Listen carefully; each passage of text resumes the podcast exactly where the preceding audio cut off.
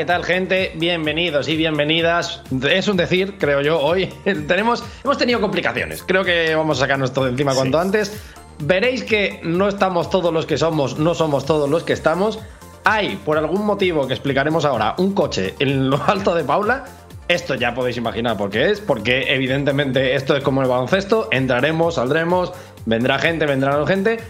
El que no ha venido es Enrique, que ayer y aquí vamos a empezar a, a, esposear aquí a la gente y a sacar los trapos sucios. Ayer, a las doce y media de la noche, nos dijo voy piojo, básicamente. Con voy piojo. Básicamente. Y lo veo complicado. A lo cual Paula le respondió con un audio que no voy a reproducir. Voy a tener la decencia de no hacer esto. Seguro, yo puedes no, hacerlo si quieres. ¿eh? Lo, lo, voy a hacer. No, no, porque además es que estás emitiendo tú y no podría pincharlo. Pero eh, saturo un poco. Puedo bajar un poco yo el volumen si no, ¿eh? No, no, no, soy yo, soy yo, soy yo. Vale. Espera, ya está. El tema es que Paula le respondió en un audio y básicamente le dijo: Enrique, ser piojo no es excusa, yo también voy pioja. y así se quedó el asunto, o eso creíamos nosotros, pero como podéis ver, se ha complicado un poquito la mañana a todo el mundo. Y eh, hemos estado a punto de hacer programa, pero tenemos un compromiso con la audiencia tenemos, creo yo esta vez, información que dar, porque ha habido cositas esta semana.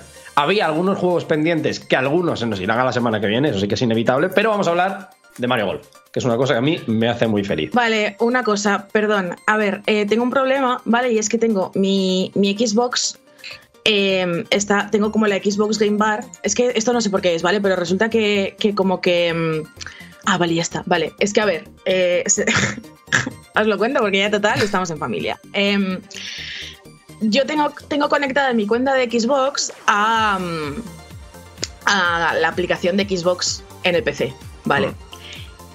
Yo no sé para qué hice esto, pero entiendo que en algún momento tuvo sentido. Creo que para usar el Game Pass de PC o algo así. Y la cosa es que ahora me manda constantemente al ordenador notificaciones de cuando se ganan logros en mi cuenta de Xbox. Y suena como pip. Vale. Em, entonces, Pablo está jugando ahora a la Xbox. Y nos va a saltar los logros. De y nos van a saltar los logros. Oh, pero, pero este precioso. Dinos, dinos qué logros va consiguiendo. Claro, Vamos, nos yo quiero, los logros. el, el, truco de hoy va a ser que cada vez que salta un logro de Pablo, tú puedes leerlos, no puedes verlos, te claro, sale todo. Claro. Vale, y pues me quiero, imagino lo que es. Claro, vale. que nos lo leas y nosotros lo aplaudimos. Desde aquí, vale. la gente en el chat también aplaudimos. Pues es un logro, quiero decir. Claro, claro. Lo único es que voy a intentar quitarle el sonido para que no suene o ponerlo más bajito porque si no, igual es una puta mierda para la gente que esté en Evox. ¿Vale? Vale, vale. Entonces, poquito, pero, pero, eso. Lo he bajado ahí, ¿vale? Y eso, y si escucháis algún sonido raro, pues es el Pablo que está jugando y aparentemente, pues la partida está guapa. Eh, vale, eh, dicho esto. Bueno, Dicho vamos, con las, vamos, con las, presentaciones, supongo. Porque... Vamos con las presentaciones, vamos sí, con las presentaciones. Sí. O sea, no, hoy no hay mucho que presentar, pero como siempre, y esto es una cosa que llevamos tiempo sin poder decir, porque las dos anteriores semanas el amigo Alfonso se fue primero de bautizo y luego de viaje.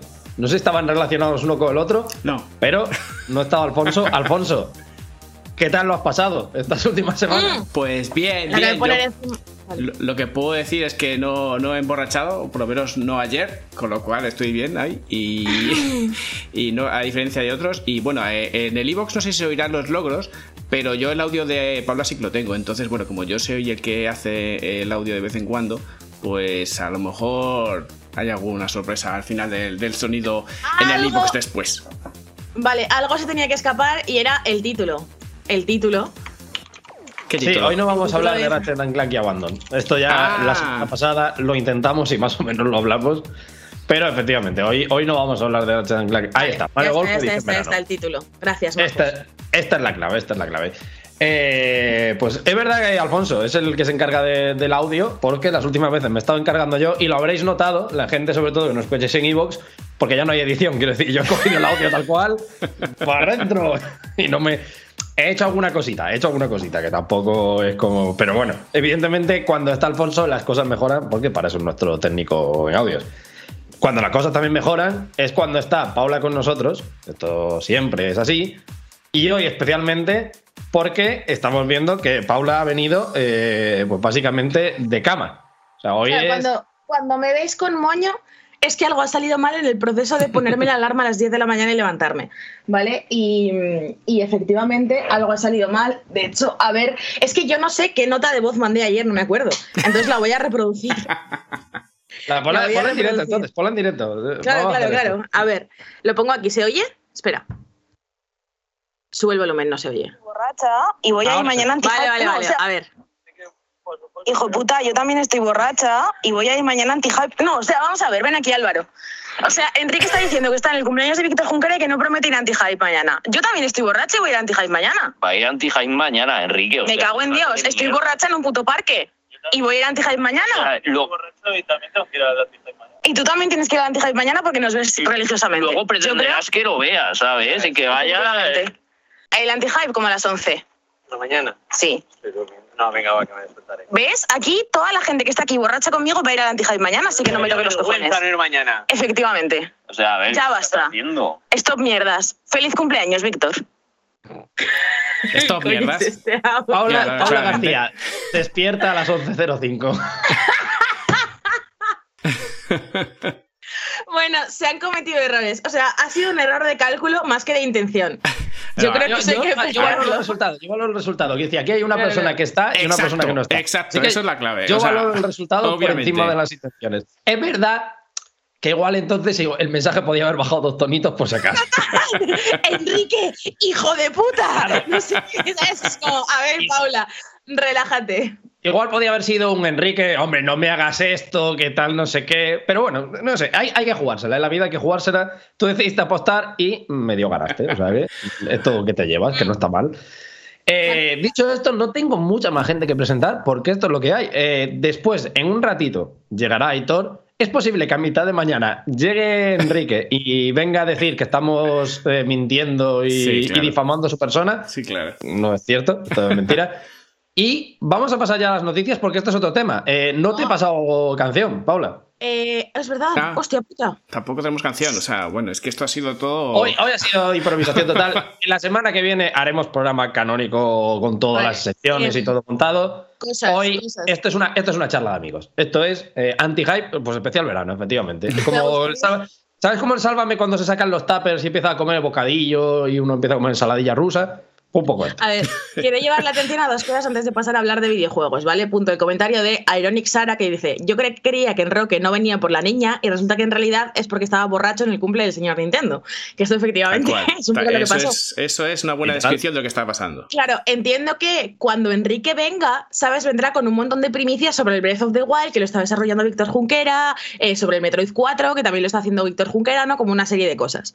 Eh, pero de momento, pues no. Y luego, que Diego, hay que explicar a Rayo McQueen. ¿Hay que explicar a Rayo McQueen? A Juan Rayo McQueen. Esta imagen de Rayo McQueen no significa que em, vaya a venir Juan Ramón Rayo, ¿vale? Sino que significa que luego viene Aitor. ¿Vale? Entonces me ha parecido que la manera mejor de representar a Rayo McQueen, o sea, a Aitor, era con Rayo McQueen, ¿no? Porque es un coche vacilón, que creo que es como su energía.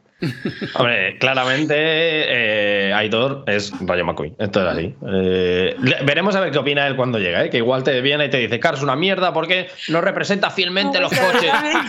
Sale Rayo McQueen tiene cinco cilindros y tiene seis. Hablando de coches, eh, me gustaría mucho mandarle desde aquí un abrazo a mi amigo Mike, que nos estará viendo, que no solo se sacrificó y decidió ser el amigo que conduce para que yo me pudiera poner más pedo que Alfredo, sino que me llevó a casa, ¿vale? Con todo el trayecto conmigo, sacando la cabeza por la ventanilla para que me diera el aire, como los perricos. que, no habéis hereditario y me cago en Dios, que no haces todo. Pero, Pero, como los perricos, ¿eh? O sea, yo estaba así apoyada en la ventanilla en plan de, ay, qué malita estoy. Seguro que era para que, seguro que era para que te des el aire, no sería simplemente una medida de protección para que no el coche o alguna cosa. No, no, no, no, porque, porque, porque yo fui en plan, o sea, fue como, eh, si voy a potar, yo te aviso. Y de hecho hubo, un, ¿eh? momento hubo un momento en el que eh, estaba todavía Álvaro en el coche y estaban hablando de como no sé qué, que me estaba haciendo mucha gracia y fue como, vale, parad de ser graciosos porque entonces me poto encima, ¿sabes? Porque no sé si sabéis la historia de que una vez Josep María Sempere me hizo vomitar de la risa y yo desde entonces la risa la llevo, la llevo mal, la llevo mal, la llevo mal.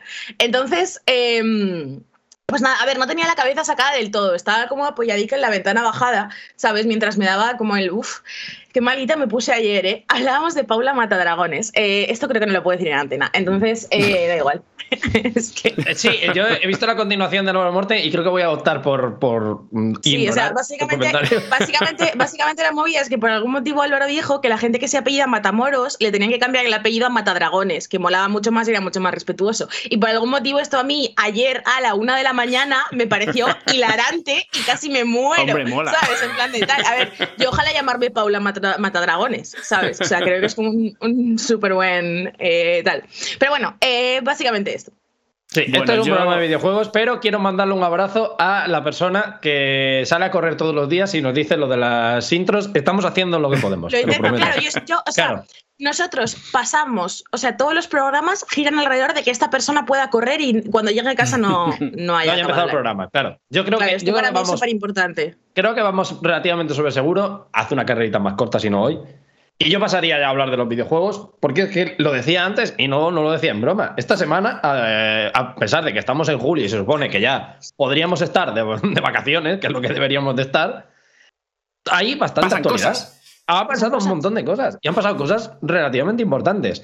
Como hay varias relacionadas con Sony, me he dejado para el final el bloquecito Sony y creo que vamos a empezar por la continuación de lo que nos sucedió el otro día, el, pasado, la fin de semana, que ya sabéis que, que Enrique y yo hicimos un mano a mano en el cual Enrique empezó hablando muy convencido de que Abandon era el nuevo Silent Hill de Kojima y terminó diciendo, hostia, no la han colado dobladísima.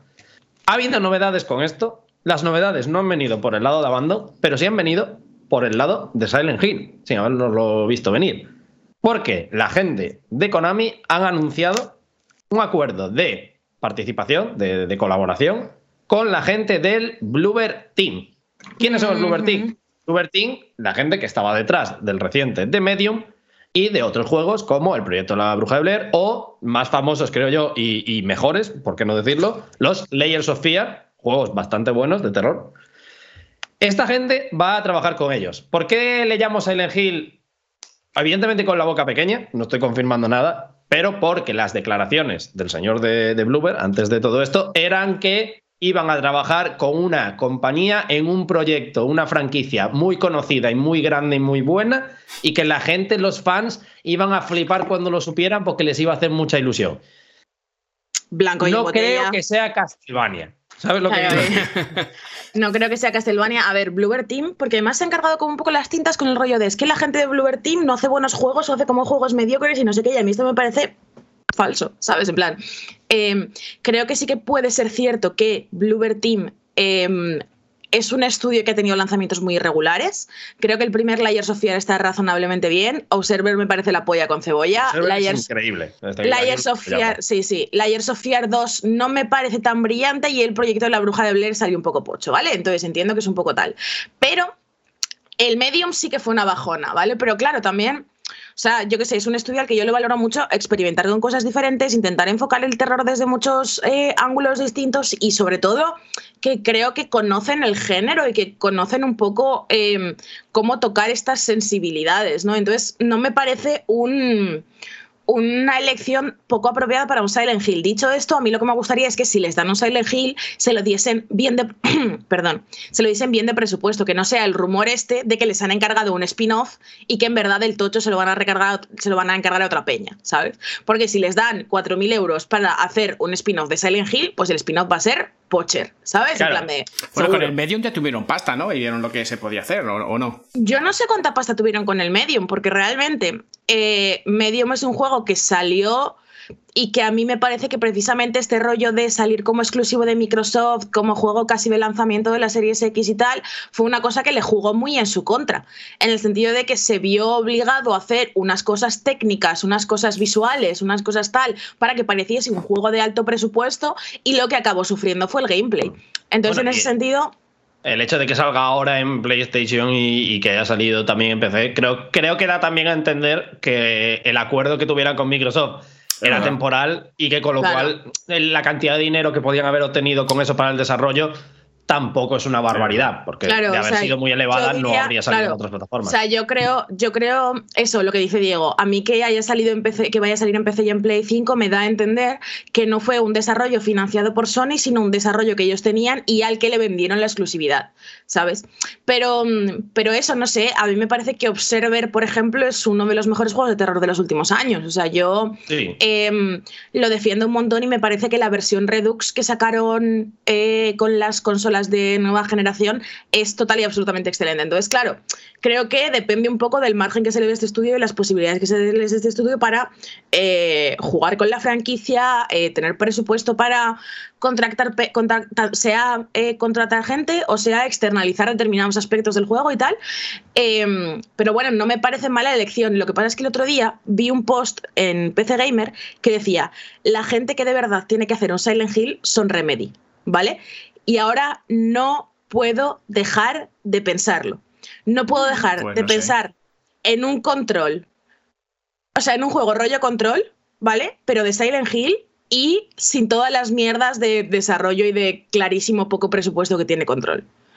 Hombre, no me parece mala opción, desde luego. Y, Remedy es un estudio, desde luego, con más, con más medios para hacer todo esto. Yo el problema, o sea, hablándolo claro, el problema no es Bloober Team. En esta noticia, el problema y la incógnita no está en Bloober Team. La incógnita sigue estando en Konami. En Konami, siempre, siempre es Konami. La incógnita sigue estando en, uno de los puntos, que es el que dices tú, de no sabemos si es un spin-off, si van a ir a saco, si Konami le va a dar una financiación alta al estudio para que pueda hacer el Silent Hill que merece, o si es solo una externalización de la propiedad de la franquicia para poder decirles, bueno, podéis trabajar con ella, apañaos.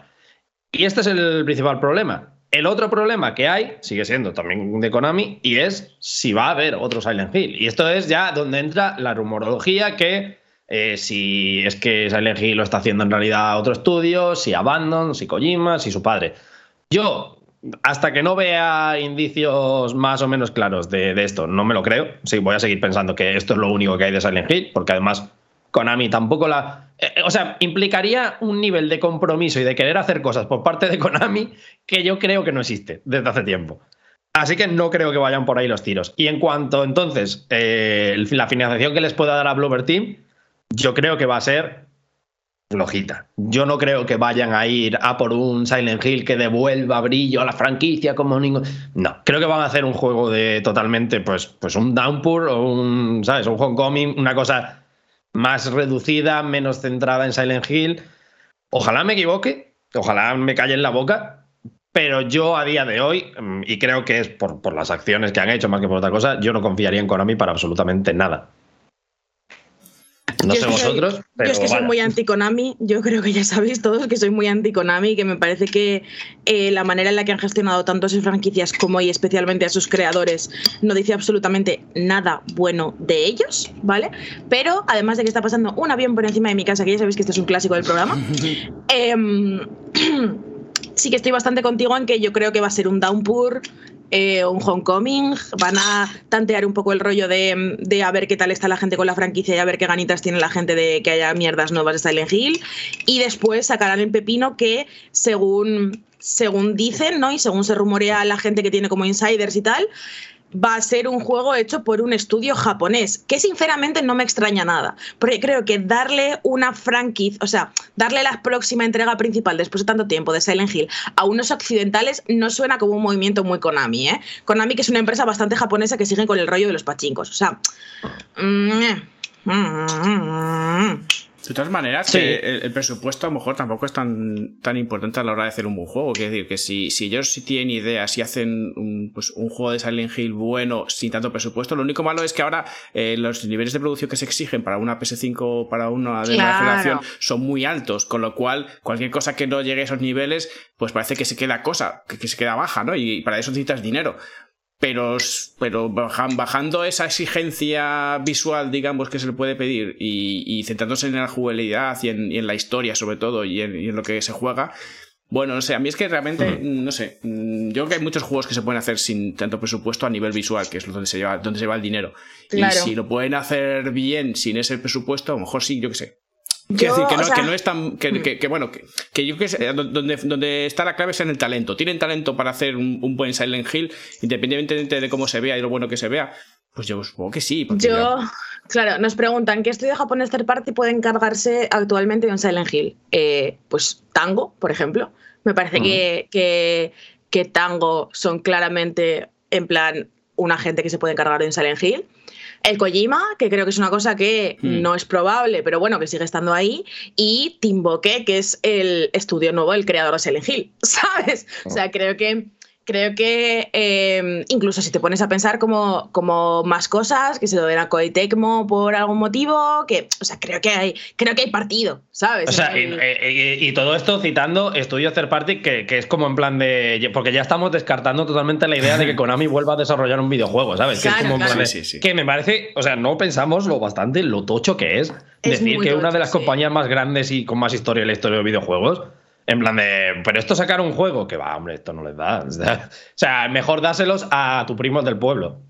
Ya es, es heavy, es heavy. Si hace unos años no se hubieran dicho esto, ¿sabes? En plan de. Bueno, hace unos años no, porque Konami lleva siendo una puta mierda ya mucho tiempo, ¿no? Pero si hace como más años, hace una década, no se hubieran dicho, mira, que Kon- Konami está allá para que cojas y la chapes, ¿sabes? Te hubieras dicho, hostia puta, ¿qué ha pasado aquí, no? La peor timeline. Claro. Pero, pues, Viajero temporal pisa una mosca. Claro, claro. Viajero temporal pisa una mosca al 300%. Entonces, claro, yo, yo qué sé. em, creo que, pero vamos, creo que no es por estudios que From Software, From Software molaría muchísimo, pero no va a pasar. Em, no es por estudios y a mí me parece bastante razonable que esto sea lo que, o sea, puestos a, puestos a vender la IP Silent Hill. eh, bueno, claro, es que a lo mejor luego lo que están haciendo es un juego de skate, ¿sabes? Con las putas tablas de mierda que anunciaron el otro día. Pero bueno, yo me inclino Pero, a pensar en esto, que le habrán dado un desarrollo más modesto a Bluebird y un desarrollo más grande a quien sea. Efectivamente. Habrá que ver, de todos modos, ya digo. Esto, esto todo, eh, cogerlo, no con pinzas, porque ya digo que es como muy blanco y en botella, pero recordemos que no está 100% confirmado, que la única noticia que ahora existe es decir que eh, y Konami están trabajando juntos en un juego de terror de una franquicia muy mítica.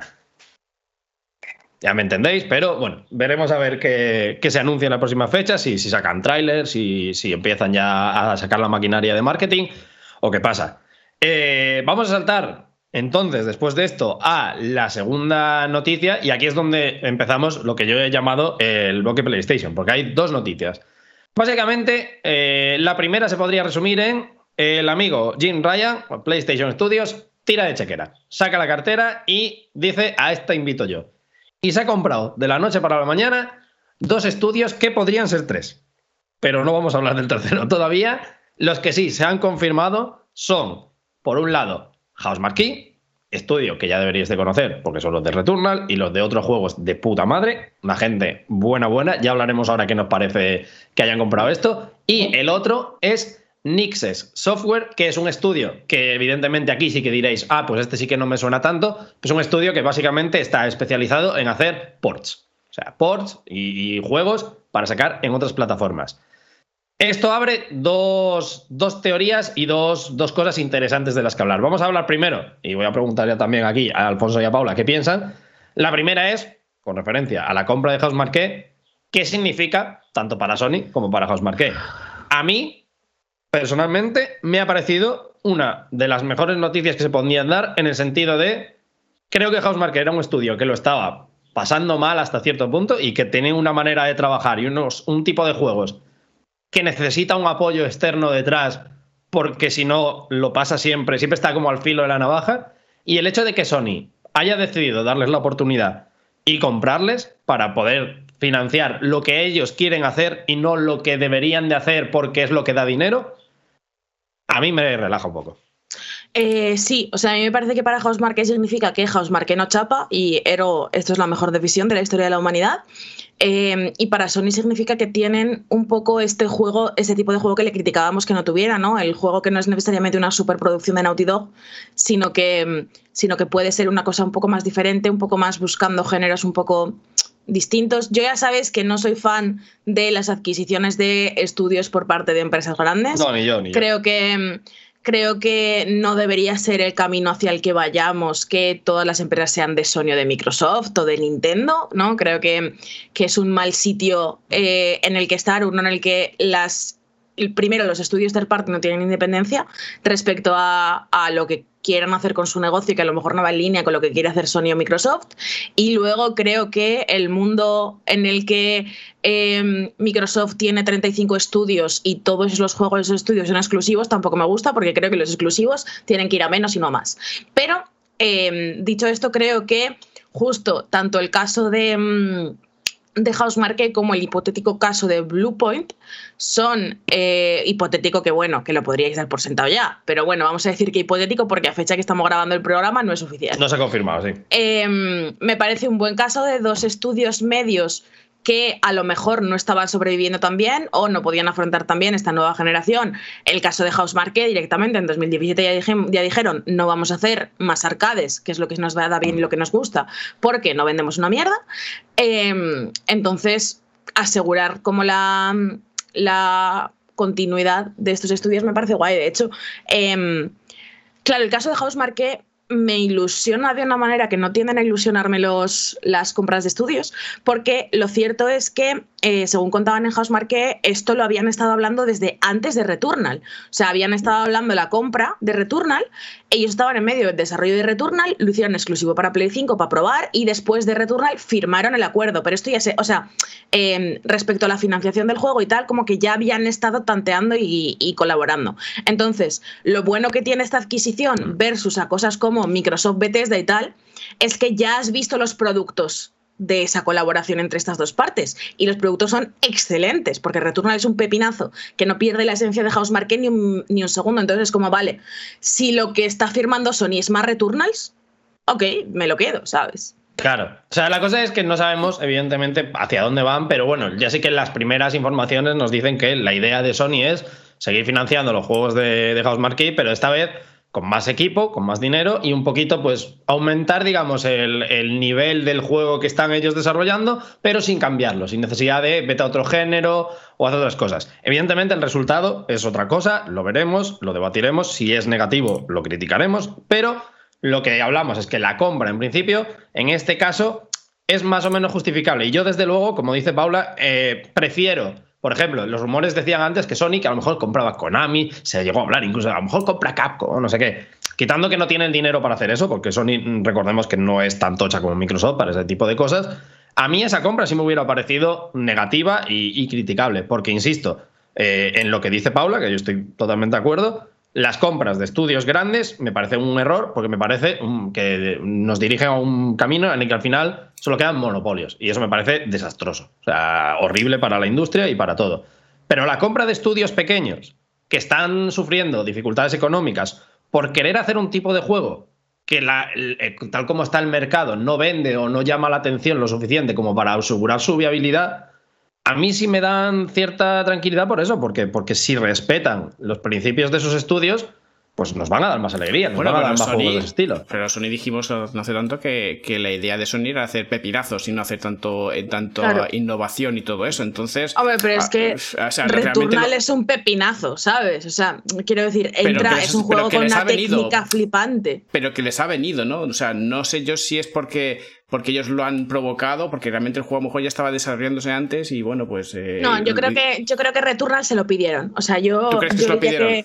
Yo creo que yo creo que se lo pidieron porque es un juego extraordinariamente diseñado para PlayStation 5. ¿Sabes? O sea, todo lo que hace con el DualSense, todo lo que hace con los tiempos de carga, todo lo, lo que hace con el ray tracing de la consola y tal, me parece súper difícil que es un juego que no estuviera pensado exclusivamente para esta plataforma y para optimizarlo en mm. ella. Yo creo, o sea, y por, por la por el tema, o sea, por la, manera en la que Housemarque explicó que ya llevan mucho tiempo trabajando y siendo financiados por Sony, a mí me da la sensación de que Returnal se lo encargaron, en plan de tal. Pero no lo sé, o sea, esto es, esto es conjetura mía por la sensación que me da. Sí, a ver, yo puedo estar... Eh, no, que, que, los estudios pequeños realmente, que es donde está la innovación, al final su destino es o desaparecer porque innovan demasiado y, y, realmente luego los juegos tienen un pepinazo pero luego no consiguen mantener el nivel y terminan cayendo o ser comprados Es que al final, eh, si han comprado, si, durante un tiempo consiguen mantener la independencia y mantener eh, su, innovación, pues también, pero luego tarde o temprano, al final, la empresa grande, sea Sony o sea quien sea, les va a hacer juegos que realmente no son los que querían hacer. Con lo cual, bueno, pues es un poco de lo malo peor, pero bueno, al final. Ahí está, ahí está la duda, ahí está la duda. Yo, yo creo que, o sea, si Sony es un poco inteligente y esto eh, tenemos que como siempre tenemos así. O sea, Sony antes sí que apostaba por ese tipo de juegos mm, así innovadores y tal. Y a lo mejor ahora ya no tanto, pero no sé. Pero antes, antes sí que tenía más o menos esa manera de, cuidar un poco sus estudios, de decir, bueno, pues haz lo que quieras y tal. Y si sale bien, bien. Y si no, o sea, el típico juego que da prestigio pero no da ventas, ¿no? Pues ese tipo de juegos que, que a veces en Sony sí que solían hacer y ahora, pues bueno, no sé, veremos. O sea, y más que, que, pues sí que es una pena, ¿no? Que un, juego, con, un desarrollador que, con tan buenas críticas que ha tenido siempre, eh, que haya estado en dificultades económicas, pues es una pena, pero es que al final es un estudio mm. independiente pequeño y es que es su destino, básicamente. O, o, conseguir un pepinazo de alguna manera o ser comprado. Y oye, pues también tiene que ver ellos su propio interés. Sí, pero por eso, por eso digo, o sea, en Sony, evidentemente, hay, las dos vertientes. O sea, podemos centrarnos en la Sony, que ha cerrado estudios como Big Noise, y entonces podemos pensar en plan de nos va a joder la vida, porque o vende o lo mandan a tomar por culo. Pero también hay ejemplos como el de Insomnia, recientemente, estudio que también compró y que a día de hoy, lo hablábamos el otro día, Enrique y yo, cuando hablábamos del Ratchet Clank, a día de hoy es literalmente el estudio que le está salvando el culo a Sony. Que es un estudio que debería de no debería de ser el principal de la compañía, pero ahora mismo es el que le ha sacado las castañas del fuego durante todo el lanzamiento de PlayStation 5. Y yo creo que los tiros con House Marqué es lógico pensar que vayan más por ahí, porque lo decía Paula estupendamente. Es que realmente House Marqué a día de hoy ha sido el único que te ha justificado la existencia del DualSense. Sí, sí. O sea, Hay, cosas que, hay cosas que hay otros juegos que lo han hecho más o menos bien, que bueno, que sí, hace de vez en cuando, no sé qué, pero lo que hace mm. Returnal con el DualSense no tiene puto sentido. ¿Y por, qué, y, por, qué los first, party, los first party de Sony no lo hacen o no lo han hecho o estamos esperando? Pues, o porque no tienen, o no han tenido tiempo, o no tienen la capacidad y la imaginación de pensar fuera de la caja, como dicen los ingleses, que sí puede tener un estudio como Housemarque que tiene una manera de pensar que, es la cosa es, fuera de la caja. La cosa es, si tú coges a Housemarque, un estudio que lleva 15 años especializado en el game feel, y le das una herramienta que sirve para externalizar de manera física el game feel, evidentemente lo van a clavar. Luego hay juegos como por ejemplo Ratchet Clank, que yo sé que esto es opinión impopular, pero a mí me parece que el Ratchet Clank hace el DualSense de culo.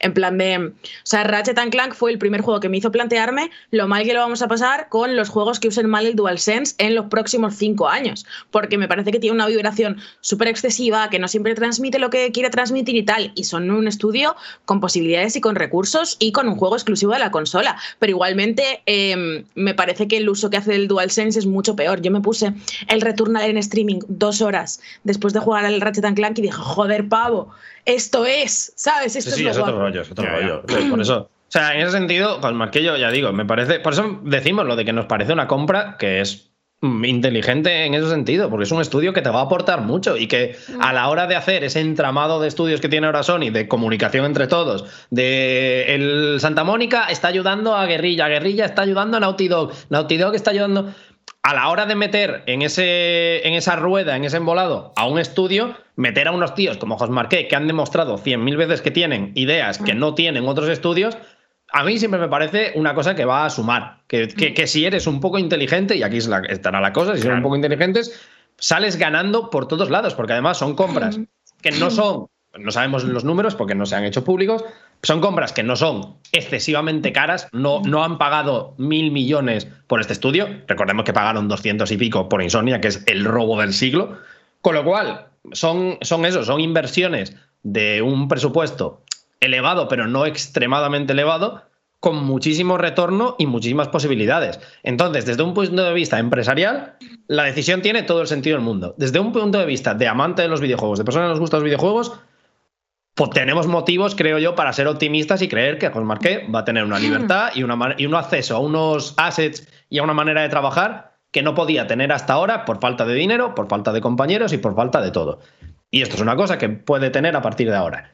El resultado es lo único que evidentemente no sabemos y veremos a ver qué sucede pues, con el próximo juego de Marqué, con cómo trata Sony al estudio, con, con, todas estas cosas. Pero a mí el hecho de que es eso, de que puedan comprar, o sea, que ahora puedan contratar a más gente crear mejores y más juegos más grandes, pero siguiendo con la idea de queremos hacer arcades de puta madre, Claro. a mí me parece una noticia a celebrar y punto. Totalmente. Dicho esto, a ver si abolimos colectivamente como sociedad los exclusivos, que esto es una cosa que Esto, importante. esto lo vamos a decir otra vez. Y ha- había gente que decía por aquí, no, no, es que los exclusivos, los exclusivos, Ah, lo hemos dicho muchas es veces, a nosotros como, como jugadores no nos benefician. O sea, yo entiendo los. Yo cuando hablamos Ni de. al exclusivos- videojuego como medio. O sea, te quiero, Claro. te quiero decir que otro medio artístico tiene un paywall de 500 euros delante de disfrutar de una obra. Claro, Es que o sea, está- súper benefician a las empresas. El otro, día, claro. El otro día me decía alguien en plan de, es que entonces solo habría una empresa de consolas porque no tendría sentido que, que- que compitieran. Y es como, es que todos los móviles hacen lo mismo y hay 300 marcas, ¿sabes? O sea, no, es- no sé, es que seguimos como atados a unas ideas concretas al respecto de los exclusivos y el papel que tienen las propias empresas en nuestro consumo de ellos, que es un poco de Y, y antes podía tener sentido porque hablábamos de distintos tipos de formato para los videojuegos. Claro, pero unos iban con ahora, cartucho, otros iban con. CD, otros iban con tal. Pero ahora que se ha estandarizado prácticamente todo y que además el 90% se descarga, pues eso es lo que Claro, decimos tío, a es nosotros. déjame, ¿eh? Y es una buena manera de hilar lo que es la otra noticia que comentábamos. Eh, Sony comprando Nixie Software y comprando, presumiblemente, Bluepoint, en el caso de que lo hagan y lo anuncien en las próximas fechas, es claramente un movimiento de Sony diciendo nos vamos a empezar a mover hacia el PC. Y esto es una cosa que de nuevo vamos a celebrar, porque nosotros es lo mismo que decimos hasta ahora. Las empresas puede tener todo el sentido del mundo hacer un exclusivo porque puedes crear una marca y, una, y unas ideas que, que- que- que se vendan mejor. En plan de, pues mira, es que si solo aquí puedes tener esto. Pero la exclusividad, nosotros como jugadores, no nos beneficia. Nosotros queremos y deberíamos de querer todos que todo el mundo pueda acceder a los juegos de la mayor manera posible y con la mayor facilidad. Y que Sony ahora eh, decida que el PC ya no es territorio vetado, que empieza a sacar juegos como ya ha sacado hasta ahora, dejando salir el Horizon o el Days Gone, y que se supone o se presuma que va a empezar a sacar incluso pues Uncharted o demás, si, si es cierto los rumores que decían que salgan en PC, a mí me parece una, una noticia muy buena, cuantas más mejor, y ojalá cunda el ejemplo. Yo no digo tampoco necesariamente que mañana Sony Microsoft saque un pacto de no agresión y empiece a sacar los juegos, pero ojalá, ojalá. a mí nada me haría más feliz que, que, es tienen eso, que- que todos los estudios que- pudiendo participar en esto. Pero es que tienen que justificar la compra de su propia consola, porque si no, Claro, vas, a, si no vas pero- a hacer juegos que solamente se pueden jugar en tu consola, ¿para qué quieres esa consola? O sea, pero bueno, a ver, es una- yo creo que es una manera simplemente de sacar beneficio de una cosa que ya Pero- has hecho. pero o sea, eso es ya la ti- cosa, son o sea- juegos que ya están hechos y que, y que ahora vas a llegar a un mercado nuevo al que lo tienes eh, no Pero accesible. la cosa, Bueno. la cosa es, Alfonso, ¿para qué quieres esa consola? Pues ¿para qué quieres un monitor de una marca o un monitor de otra? ¿Sabes? ¿O para qué quieres una tele de una marca o una tele de otra? ¿O quieres un móvil de una marca o un móvil de otra? Porque te ofrecen distintos servicios, capacidades técnicas y una calidad-precio que tiene que ir ajustada al mercado y no eh, inflada ver, de maneras pero es que- artificiales porque hay mucha competencia. Que sí, que sí, es que claro. esta es un poco la cosa. Claro, pero ellos lo que no quieren es competencia. o sea, ellos realmente Claro, lo que claro. quieren tener es un monopolio. Y, y en Sony, Claro, o sea, o en la PlayStation el monopolio lo tiene Sony y en, y en Xbox el monopolio lo tiene Microsoft y ahí están a gusto. Entonces, Pero oye, que ellos- tienen que pero salir de ahí. Para salir de ahí, salir de ahí sin romper ese monopolio, pues es complicado. Pero ¿cómo, cómo- cómo lo pueden Claro, hacer? Pues la manera es- que lo están haciendo es más o menos aceptable. Es decir, La están sacando es- juegos en una plataforma menos que en realidad se hacen menos daño, es decir, no son competidores directos y nos hacen juegos que ya han pasado un tiempo. Claro. Bueno, pues es una manera de sacar dinero de un juego que ya sacaste hace años y que lo tenías, pues, pues, pues igual que haces una, un, un- un remaster o algo así para sacar más dinero de un mismo juego, ¿no? Pues esto es algo parecido.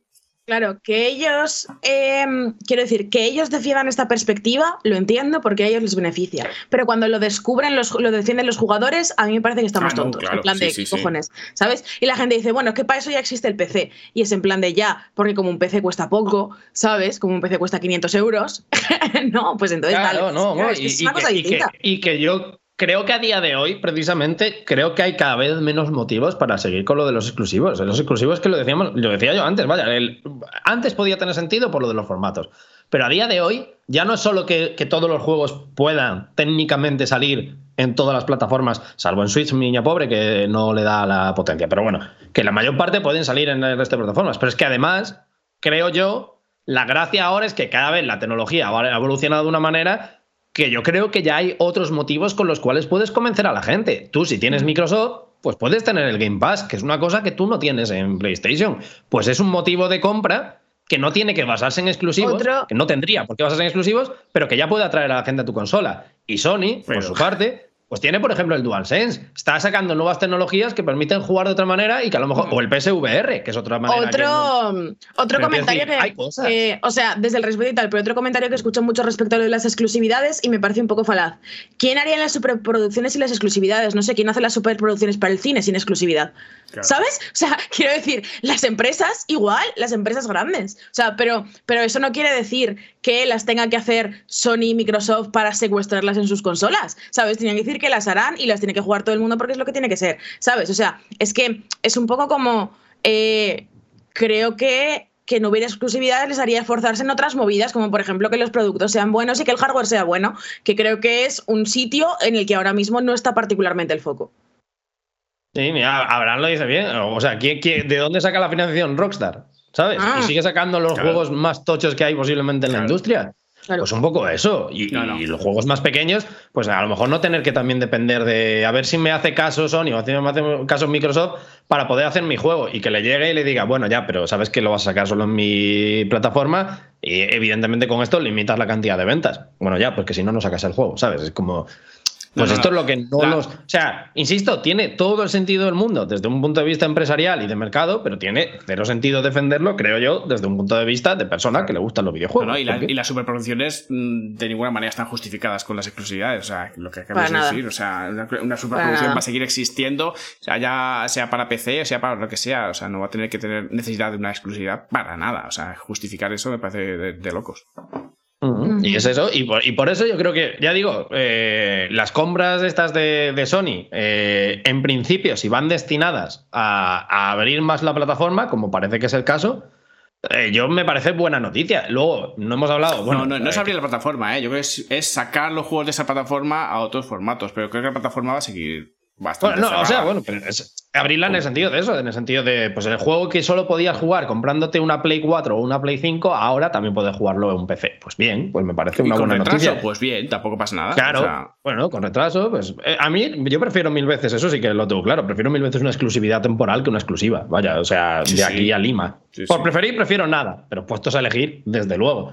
Y, por terminar un poquito así el tema eh, y tal, eh, yo a mí, viendo el currículum después de, estas empresas, me parecen también compras muy inteligentes porque creo que les puede aportar mucho. No hemos hablado de, o sea, ya digo, Nix Software no hay mucho que hablar porque son básicamente eso, gente que se dedica única y exclusivamente a ports, pero yo creo que Bluepoint es un estudio que también hace ya, o sea, ya ha trascendido lo de ser solo el estudio de los ports, porque lleva dos remakes, como es el caso de Shadow of the Colossus y de, y de Demon Souls, que yo creo que respetando la obra original hasta cierto punto. Creo que también lo han conseguido hacer bastante suyos. Hmm. Y me parece un estudio que creo que le puede dar eh, el, remake y el remaster y el port, que, en principio todos presuponemos, pero ¿por qué no? Creo que también pueden tener manga ancha para, pues a lo mejor revisitar una de las franquicias de Sony y dejarles para que por una vez haga un juego que sea de verdad suyo. Creo que el talento está ahí. Me parece también un estudio que, o sea, es que es eso, me parecen compras como, como la de Insomnia, compras que están ahí, que son fáciles de, comprar entre, muchos, entre muchas comillas y que aportan mucho por poco, que es lo que, es lo que creo que mm. tiene que hacer Sony teniendo en cuenta que no tiene el potencial económico de una Microsoft que si quieren mañana nos compra a todos. Pero aportan si te dejas que te aporten, ¿eh? O sea, al principio es... Mm, eso, tienen, tienen, un mucho, tienen talento para, para aportar, ¿vale? Déjales que te aporten, pero también dales oportunidades, incluso déjales lo, lo, que pasa es que hablando de dinero, pues es complicado convencer a un directivo de esto, ¿no? Pero darles oportunidades de fallar, darles oportunidades de que tengan un juego que, que, que, que bueno, que sea bueno y tal, pero que a lo mejor no vende, bueno, da igual, pero han, pueden darles, sigue dándole oportunidades para que saquen ese pedazo de juego que todo el mundo quiere, ¿no?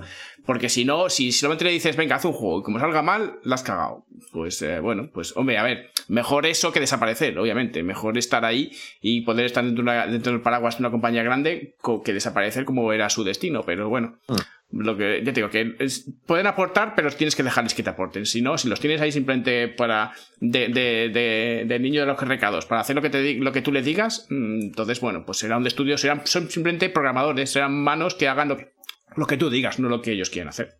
Claro claro esto ya digo, veremos, veremos los resultados a medida que, sepamos.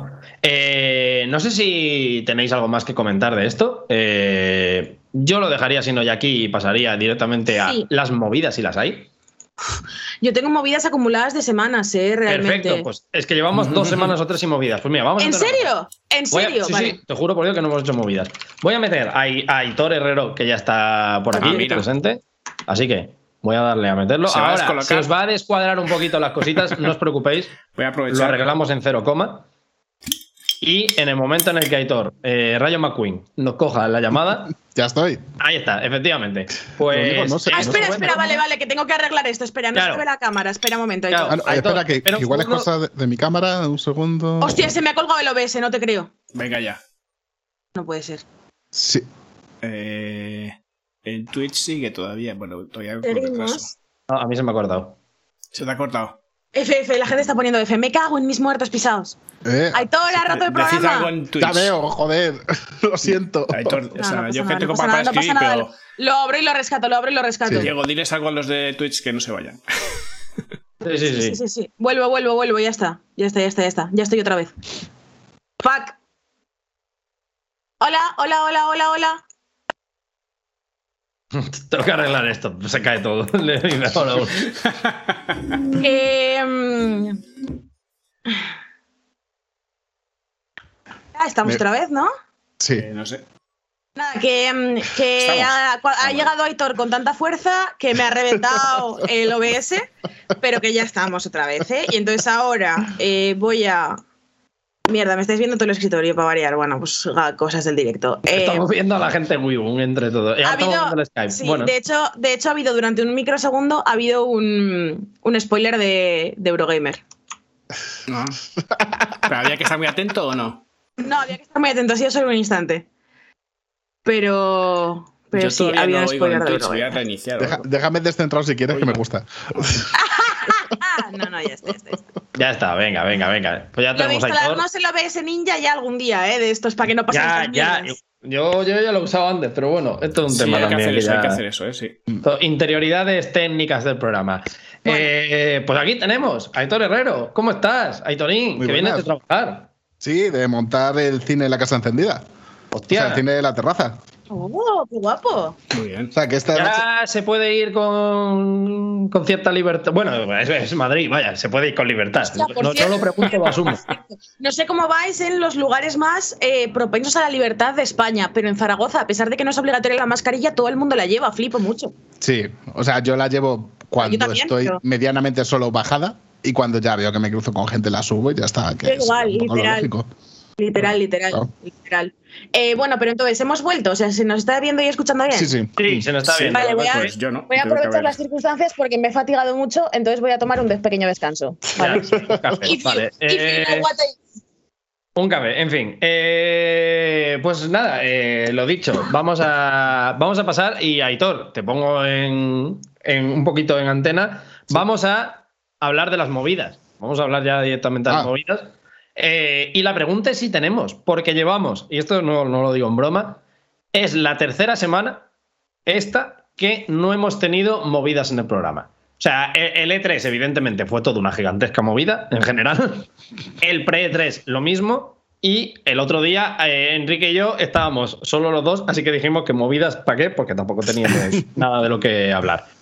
Yo tengo la esperanza de que hoy hayáis venido calentitos con el mundo. Yo tengo, una, yo tengo una vivencia. O sea, una cosa un poco extraña que me pasó el otro día. Me vale. vale. A ver, eh, espera. A ver, un momento que es que he puesto un celo como un poco transparente y se me ve Sí, todo sí, igual. es- es un poco como estar viéndote a través de una braga de abuela. No sé si. ¿Eh? es verdad. Nunca he tenido. Joder, así también. Se ve, pero no se ve si fumo, ¿no? No, Eh, no se ve, no se ve. se ve nada. Ahí está. Se intuye, me sirve. Eh, Aitor, cuéntanos tu historia. A ver, os cuento. Ah. El otro día estuve en la nave de Pinto en la empresa en la que estoy. Eh, hicimos un streaming medio, eh, ¿cómo se dice? Ensayo de concierto, no sé cómo coño era. ¿Vale? Y nos hicieron una PCR a todos, como es, como es normal y lógico. ¿Vale? Pues, ¿cuál es mi sorpresa? Cuando subo a hacerme la PCR, que pensaba que había, pues yo qué sé, un sanitario o un técnico de los que había, una persona de, de los que fuesen. Eh, me veo a Jorge, a Jorge Drexler haciendo Hostia. a todos. Pensaba que ibas a decir a Jorge Cano y estaba flipando. No, ojalá, ojalá. eh. Ojalá. Haciendo PCRs. Sí, sí, luego nos enteramos de que es, de que es doctor de verdad. o, sea, ya no ah, pero, o sea, pero era, o sea, era Jorge Dressler de verdad haciendo PCR. Que sí, que sí, que sí, que sí, tío. O, sea, con el ganador de un Oscar, Jorge Dressler. Sí, por eso lo de Twitter. Hostia puta. Yo, yo, es que te leí y yo te pregunté porque pensé de qué demonio me está hablando un ganador de un Oscar. Y pensé, o sea, claro, yo pensé, pues un montador, o sea, una persona de, de, aspectos técnicos de, del cine que a lo mejor pues está no sé qué. ¿Me estás diciendo en serio que Jorge Dessler, además de cantarte un temita, te puede hacer la PCR? Te lo juro. Por cierto, el concierto estuvo de puta madre. sé que esto vosotros va a dar un poco. En Facebook, en Facebook Live, un poquito mal. En YouTube fue de puta madre, que lo podéis ver ahí. Eh, y eh, nada, entro y estaba él con los guantes, con los bastoncillos, como, espera, echa, echa, la cabeza para atrás. No, no, no, no, no te vayas, pum, pa, ya está. ¡Qué majo! otra cosa, de las mejores PCR que me han hecho. que también o sea que Jorge Dresser te hizo. O sea, ya no te bastaba con llevar en taxi a, famosos por Madrid. Ahora ya directamente los famosos te hacen una PCR. Esto ya es el siguiente paso, tío. trabajan ellos, no tú, ¿sabes? Pero la cosa es, y, perdón por la pregunta, pero PCR, Jorge Dresler, la PCR solo por la nariz, ¿no? Sí, sí. Vale, vale. molaría, más de la otra manera, ¿eh? Claro, claro. O sea, Jorge de repente diciendo, bajes esto en los pantalones como un concepto. Es médico, es médico. No. Claro que es médico, que es médico. Médico y ganador de un Oscar, ¿sabes? Ah, dile tú que no a Jorge de bajarte los pantalones. Vaya, que vamos a ver. Madre mía, qué concepto, qué maravilla. Madrid, la ciudad de la libertad, ya lo decía. Bueno, esto, te puedes encontrar a tu ex, pero te puedes encontrar a Jorge Dresler haciendo PCR. Esto era pinto, pero bueno, entra dentro de, los dominios de Ayuso. Sí, nada, nada. Nos vale perfectamente. Pues va a ser difícil superar esta historia, la verdad. Esta no me la vi venir. La PCR que emocionó de Spielberg, efectivamente. Pero vamos entonces a, seguir con, con, las movidas. Yo reconozco que no tengo nada. Estoy intentando enfadarme menos. Me estoy quitando, como Enrique ¿Ah, de fumar. Así que yo confío en que Paula esté muy enfadada con el mundo.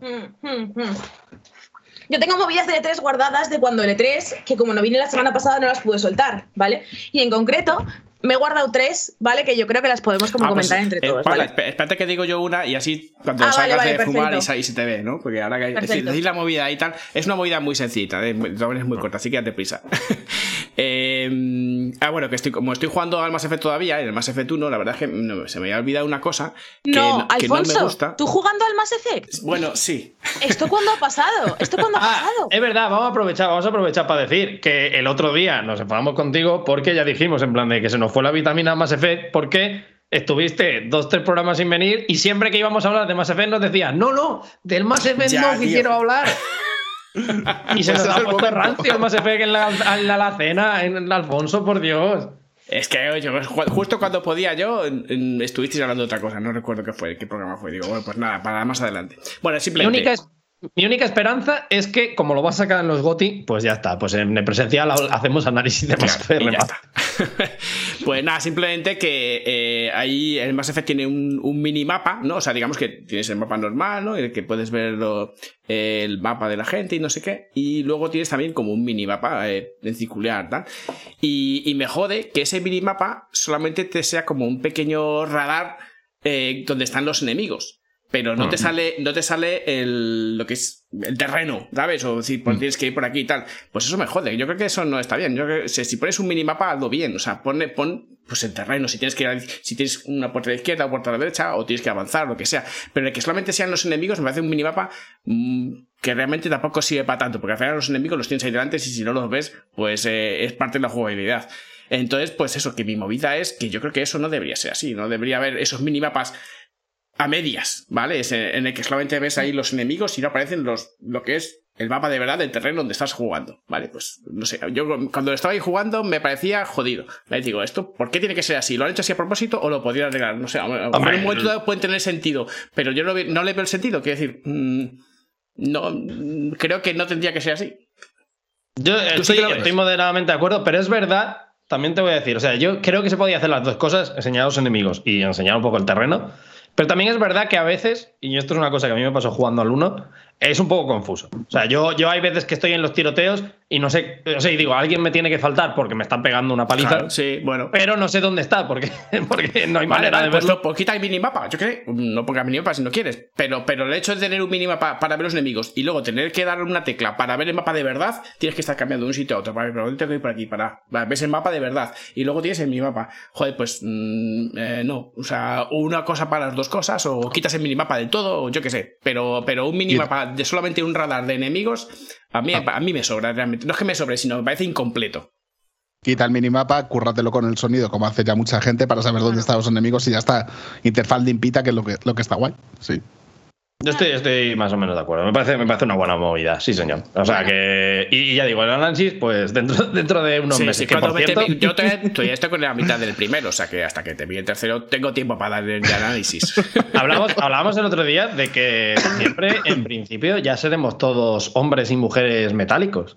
Sí, o sea ¿no? que. Y después del verano, casi, casi, ¿no? Porque aquí.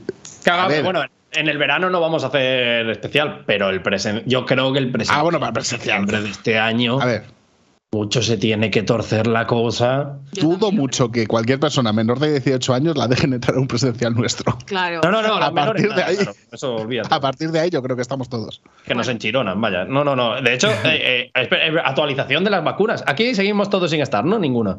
Yo, tengo, Yo el yo, día yo- yo cinco estoy puedo al pedir 50%. Ojo, Alfonso ya tiene la primera. Vamos. Vamos. Yo estoy celebra. 50%, sí. Bien, bien, bien, bien. O A sea, mí me ya, ya se te abren- pegan las cositas en la Sí. cara. La verdad O- es que no. Debe ser, yo qué sé. a lo mejor es que ya de antes tenía aquí un imán o algo, pero no. Que se A mí, me, a mí me, abre, me abren mi periodo de vacunación el 15 de julio y estoy muy nerviosa por ver em, como que gen mutante desarrollo. ¿sabes? Claro, O sea, está yo guapo. Lo decía, yo lo decía el otro día, que esto es un poco como los X-Men, en plan de te despierta Claro. la adolescencia y tienes que mirar qué es lo que te toca a ti. ¿Qué te ha tocado? Claro, claro. Ha, ha tocado mucho Magneto y Polaris, es verdad, últimamente. Pero yo, que, yo qué sé, yo confío que a lo mejor un cíclope o un júbilo Claro, tiene que caer, yo qué sé, pavo. Unas, a mí unas lucecitas, unas garras retráctiles, unas cosas, yo creo que estarían guapas. Claro, Pero bueno, danos, danos un Dazzler para Paula y que pueda poner la música. Claro. Mucha gente ¿sabes? Claro. con, que, con que le quiten la, la miopía, a lo mejor ya, ¿no? Como le pasaba a eh, Spiderman. Me estoy metiendo un poco en, en terreno polla viejes. Programa maravilloso los domingos, ya no, porque hemos terminado temporada. Eh, Richard Staldi, el que iba a ser el director de la isla del Doctor Murrow, la de. eh, o sea, la que salió como el puto culo. Hay un documental que Sí, es sí, la de. Marlon Brando. Exactamente. Iba, iba a decir la del otro tonto que no me acuerdo el nombre. eh, que es gilipollas, perdido. eh, bueno, Mm. da igual, el del santo. Y el de Tom Ah, otro. Kilmer, hombre. Val Kilmer, eso. Pues nada, dice que eh, estuvo en Afganistán durante la ocupación rusa haciendo un documental y que las cosas se fueron mucho de madre y tuvieron que salir huyendo. Y que gracias a que había tomado LSD pudo ver en la oscuridad por el desierto y oler las minas. Entonces Madre no mía. quiero saber este hombre qué poderes va a desa- desarrollar con la vacuna. Madre mía. Madre mía. Eh, Eh. Ya está, ya los tiene todos. No le hace falta poderes. Vale. Ya. Em, cosa, una cosa. Yo mis, claro, mis movidas son añejas, ¿no? O sea, las he dejado envejecer en barril y tal para traerlas al programa. Pero hay un problema con esto y es que hay una que no me acuerdo de qué juego es. Ah, Vale. bien. Bueno, bien. seguro ¿Qué que es juego? aplicable a varios, seguramente. Sí, es aplicable a mogollón, por eso la, la- ah, la- adivinanza, adivinanza, vamos Pero allá. adivinanza, ¿qué juego de zombies se anunció en el E3? Pero que no se habría visto, no se había No visto lo hasta sé, ahora. no lo sé. ¿Qué juego de zombies for salió en el es primero E3? que- ese Claro, primero pero es- ya está- No, pero Back for, anunciado. Blood no, Back 4 Blood no entra. Puede que fuera Dying Light. Puede que fuera Dying Light 2, el, Mm. el juego al que me refiero. Vale, la movida es la puta manía de los juegos de zombies de darte la chapa con que los zombies no se llaman zombies, sino que se llaman infectados. eh, no sé qué. em, ¿Cómo Ah, se llaman espera, los del, hostia, los del Days fue- Gone? ¿Esto con qué fue? Esto no fue con eso, fue con. Igual fue con el Redfall, puede ser. Puede que fuera el Redfall, puede que fuera el Redfall. Se llaman infectados, se llaman convertidos, se llaman eh, semi-humanos, se llaman no sé qué. Son Cascarones. putos zombies, freakers, freakers, tío, los putos freakers. Ah, Así que- escúchame, no hay, juego, no hay ningún juego que los llame zombies de verdad. No Sí, sí, sí, por ejemplo, el Back Ah. 4 Blood los llama zombies porque Ah. sabe que son zombies, el Resident Evil los llama zombies porque saben que son zombies, Ah, ¿sabes? bueno, Pero ah. esa puta mierda, Duty en plan de- también.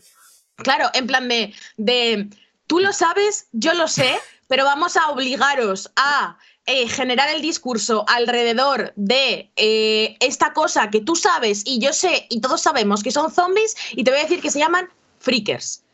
¿Qué cojones? Y todo ¿Qué el mundo puta le- mierda es esta? A ver, esto pasa como muchas calles, bueno, y supongo que en el resto de España, muchas calles, plazas en Madrid, que les, eh, la plaza de no sé qué tal, la plaza de iglesia, porque hay una iglesia, ya está. La gente le va a llamar zombies, no, no intentéis Claro. cambiarlo. Y eso, pues no sé si era el Dying Light, no sé si era el Redfall, no sé si era tal, pero hubo un trailer en el que dijeron, esta gente claramente zombie, ¿vale? En verdad se llaman, eh, yo qué sé, semi-humanos feos. Y es como, fue en plan, Desde Anti-Hype tenemos un mensaje. A los fachas se les llama fachas y a los zombies se les llaman. literal, literal. A los fachos se les llama fachas, a los nazis se les llama nazis y a los zombies se les llama zombies. No me vengáis con una mierda de llamar a una cosa con... Como Son- un no son zombies, son nostálgicos de la vida, ¿sabes? Claro, claro, es que, es que es totalmente, no son zombies, son nostálgicos, ¿sabes? Y es en plan de tío, tío, tú lo sabes, yo lo sé, vamos a hablar las cosas claras y vamos a no dar mil vueltas, además, claro, porque ni siquiera se me ocurren casi muertistas, hombre, lo guay de casi No muertistas muertos. es que sirve para fachas, Luego y zombies, claro, o sea, está guay. Oye, pues a lo mejor está bien ese.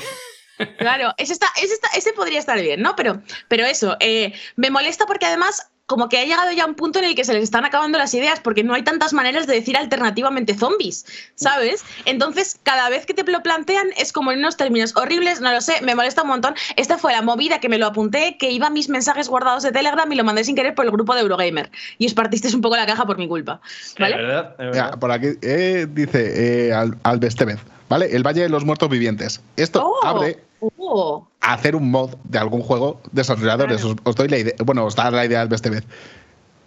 Un jovencito de derechas va al Valle de los Caídos, de pronto se levantan todos y Oh. tiene que escapar de ahí. Claro. Pues y por mira. supuesto, no vas a querer que escape de ahí porque es un jovencito de derechas. Entonces No, claro, es intentar que muera. juego, quiero decir, lo dejas Claro, el mando pero y te vas a no, no, no, pero lo que estaría, lo que estaría guapo es que fuera un juego de, una, de realidad virtual, ¿vale? En la que se levantan los zombies, pero tú ves a los zombies como abstractos, ¿no? Como low poly. Y entonces luego. No, no, no, no, no, que está muy guapo. Lo guay es que tú estás ahí como en el Valle de los Caídos pegándole tiros a zombies y no sé qué y no sé cuántas, ¿vale? Y luego te quitas las gafas y ves que en verdad lo que había estado viéndose en la pantalla real del juego sin las gafas de realidad virtual es el Congreso de los Diputados siendo un diputado de izquierdas, ¿vale? Hostias. de juego que está muy bien, ¿vale? Un poco arroba fiscalía también el un juego. poco pero arroba bueno. fiscalía, pero bueno, yo os lo dejo aquí. Si alguien lo quiere desarrollar y ir a la cárcel por mí, a mí me parecería muy bien. Eh, más y no se le llaman los zombies, se llaman los caídos. Eh, Claro. Eh, el impuesto de zombidad. Os quiero mucho. Eh, bueno, la cosa. Eh, otra. Perro Sánchez, me has convertido en un muerto viviente, perro Sánchez. Hijo Eso esto- puta. Estoy seguro de que han sido los vengamonjas y todavía no, no han dicho que es de autoría suya, tío, porque es, es imposible. Es imposible que alguien haga eso así. Claro, literal. La cosa es. em, la mansión Spencer del Coletas. Joder, tenéis muchas, gra- muchas gracias, hijos de puta. Yo lo veo todo bien. Ya me está gustando todo. Sois unos hijos de puta, os quiero mucho. La cosa, em, la otra movida que tengo es del Final Fantasy VII Remake Intergrade, ¿vale? Y en concreto tiene que ver con Yuffie. ¿Visualizáis a Yuffie, el personaje de Yuffie de Final Fantasy VII? Sí. La Vale. pava de la cosa esa con cuatro cosas que cortan, Sí. ¿no? Vale, La Yuffie cosa con tiene- cuatro cosas que corta. Esa es. Yuffie, el diseño, No sé cómo se llama. el diseño original de Yuffie tiene em, una peculiaridad que es que lleva el pantalón corto que lleva, lleva un pantalón corto y lo lleva desabrochado, ¿vale? Entonces, esto es una gracieta de diseño que en su día, pues igual tuvo sentido porque tú ves el, el personaje, ¿no? Como el, el- el dibujo de lo que es el personaje, lleva la, bra- la bragueta y el botón del pantalón desabrochado, pero luego tú en el juego esto no lo ves nunca, ¿sabes? O sea, tú en el juego no lo ves nunca porque los polígonos de sí, vaya, no. el Final Fantasy son como son, porque las cinemáticas son como son, porque los combates, ¿no? O sea, es como no, no, no ves que realmente lleve el pantalón desabrochado. ¿Qué pasa? Eh, cuando tú ves un remake eh, ultra realista con graficotes de Final Fantasy VII y mantienes que me suba el micro, espera un momento. Es que igual estoy un poco lejos también, ¿eh? No, se te oye bien. Yo te estoy ¿Se me escuchando bien, sí. ¿Se me pero oye bien? en- Como está en el directo. ella, es por el OBS. No Vale. hay que subirlo. Bueno, eh, la cosa, si, mm, si tú mantienes el diseño de Yuffie, ¿vale? Eh, hay un problema y es que te pasas las tres o cuatro horas que dura el DLC del Intergrade, ¿vale? Jugando con una chorba que lleva la baragueta bajada y se le mueve todo el rato, la estás viendo todo el puto rato, pero todo, ¿sabes? Entonces son como tres horas de ver a una chiquilla al borde de pillarse una cistitis porque for no fucking reason lleva el pantalón desabrochado todo el juego y además el pantalón está animado de una manera súper específica con el cual la bragueta se le va moviendo para adelante y para atrás todo el rato, ¿vale? Entonces estás todo el rato diciendo, y por favor, es como, ¿no tienes amigos que te digan, por favor, abróchate el pantalón, ¿sabes? Yo creo que es de servicio, de comunidad, de, de, de, de, amistad uno a uno, que cuando un colega tuyo se le está viendo hasta el alma, le digas, oye, un poco la, la bragueta, ¿sabes? Hombre, yo, creo, yo creo que jugar todo el tiempo pensando que a la chica se le va a ver el monedero no es una cosa agradable, ¿sabes? ¿Qué, te quiero decir? ¿sabes? El monedero. Es que, vamos a ver. Entonces, eh, esto me jode mogollón. O sea, entiendo, entiendo por qué han, por qué han eh, mantenido el, el diseño, ¿vale? Entiendo que quería ser como una referencia al diseño original, pero a mí me parece que, eh, sinceramente, ¿vale? Esto era una cosa que era abolir, porque es que hace el juego incómodo, te lo prometo. Te pasas tres horas sufriendo, porque es que la subtrama de la... O sea, tú te, te, estás viendo que te va a salir, te va a salir una misión secundaria, ¿vale? Que es en plan... Eh, Yuffie se ha pillado una cistitis, ¿vale?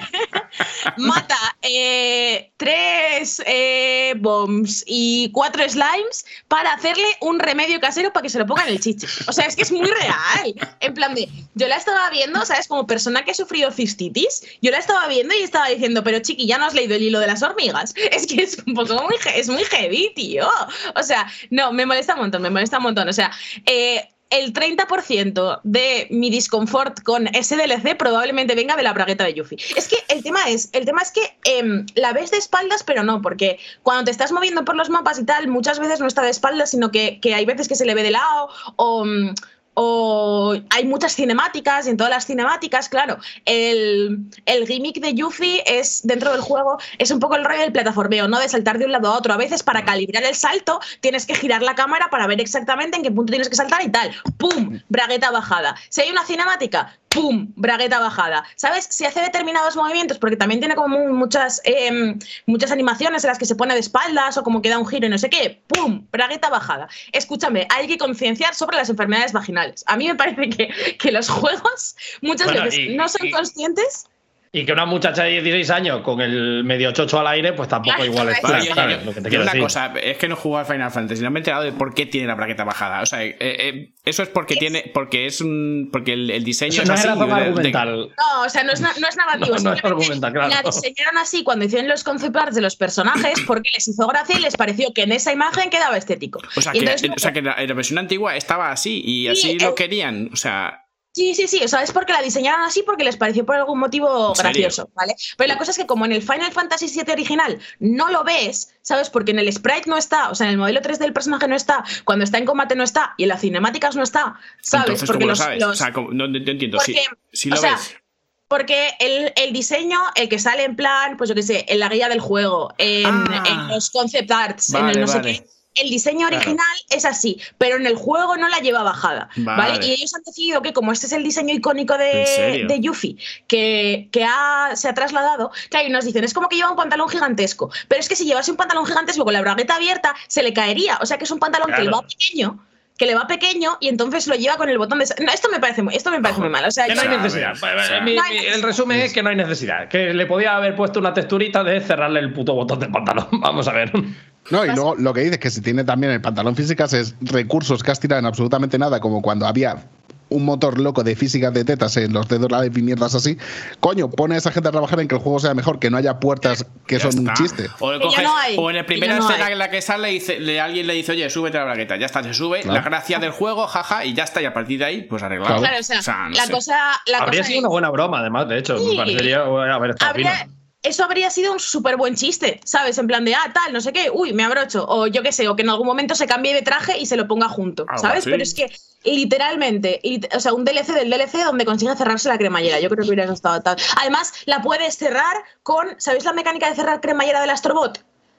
Ah, sí. Hostia, ¿verdad? ¿Sabes? Claro, como- ¿sabes? como- ¿Sabes cómo y es? aprovecho ya el DualSense, joder. ¿No seremos Claro. nosotros diseñadores de videojuegos? ¡Joder! No, ni cómprame. Nomura, háblame al WhatsApp, cabrón. Entonces, Hostia, eh, no, no, no, no, jo- no jodáis porque esto es lo típico. Cuando una cremallera está rota, que es de las cosas más incómodas del puto mundo que tienes que estar levantándolo cada dos por tres.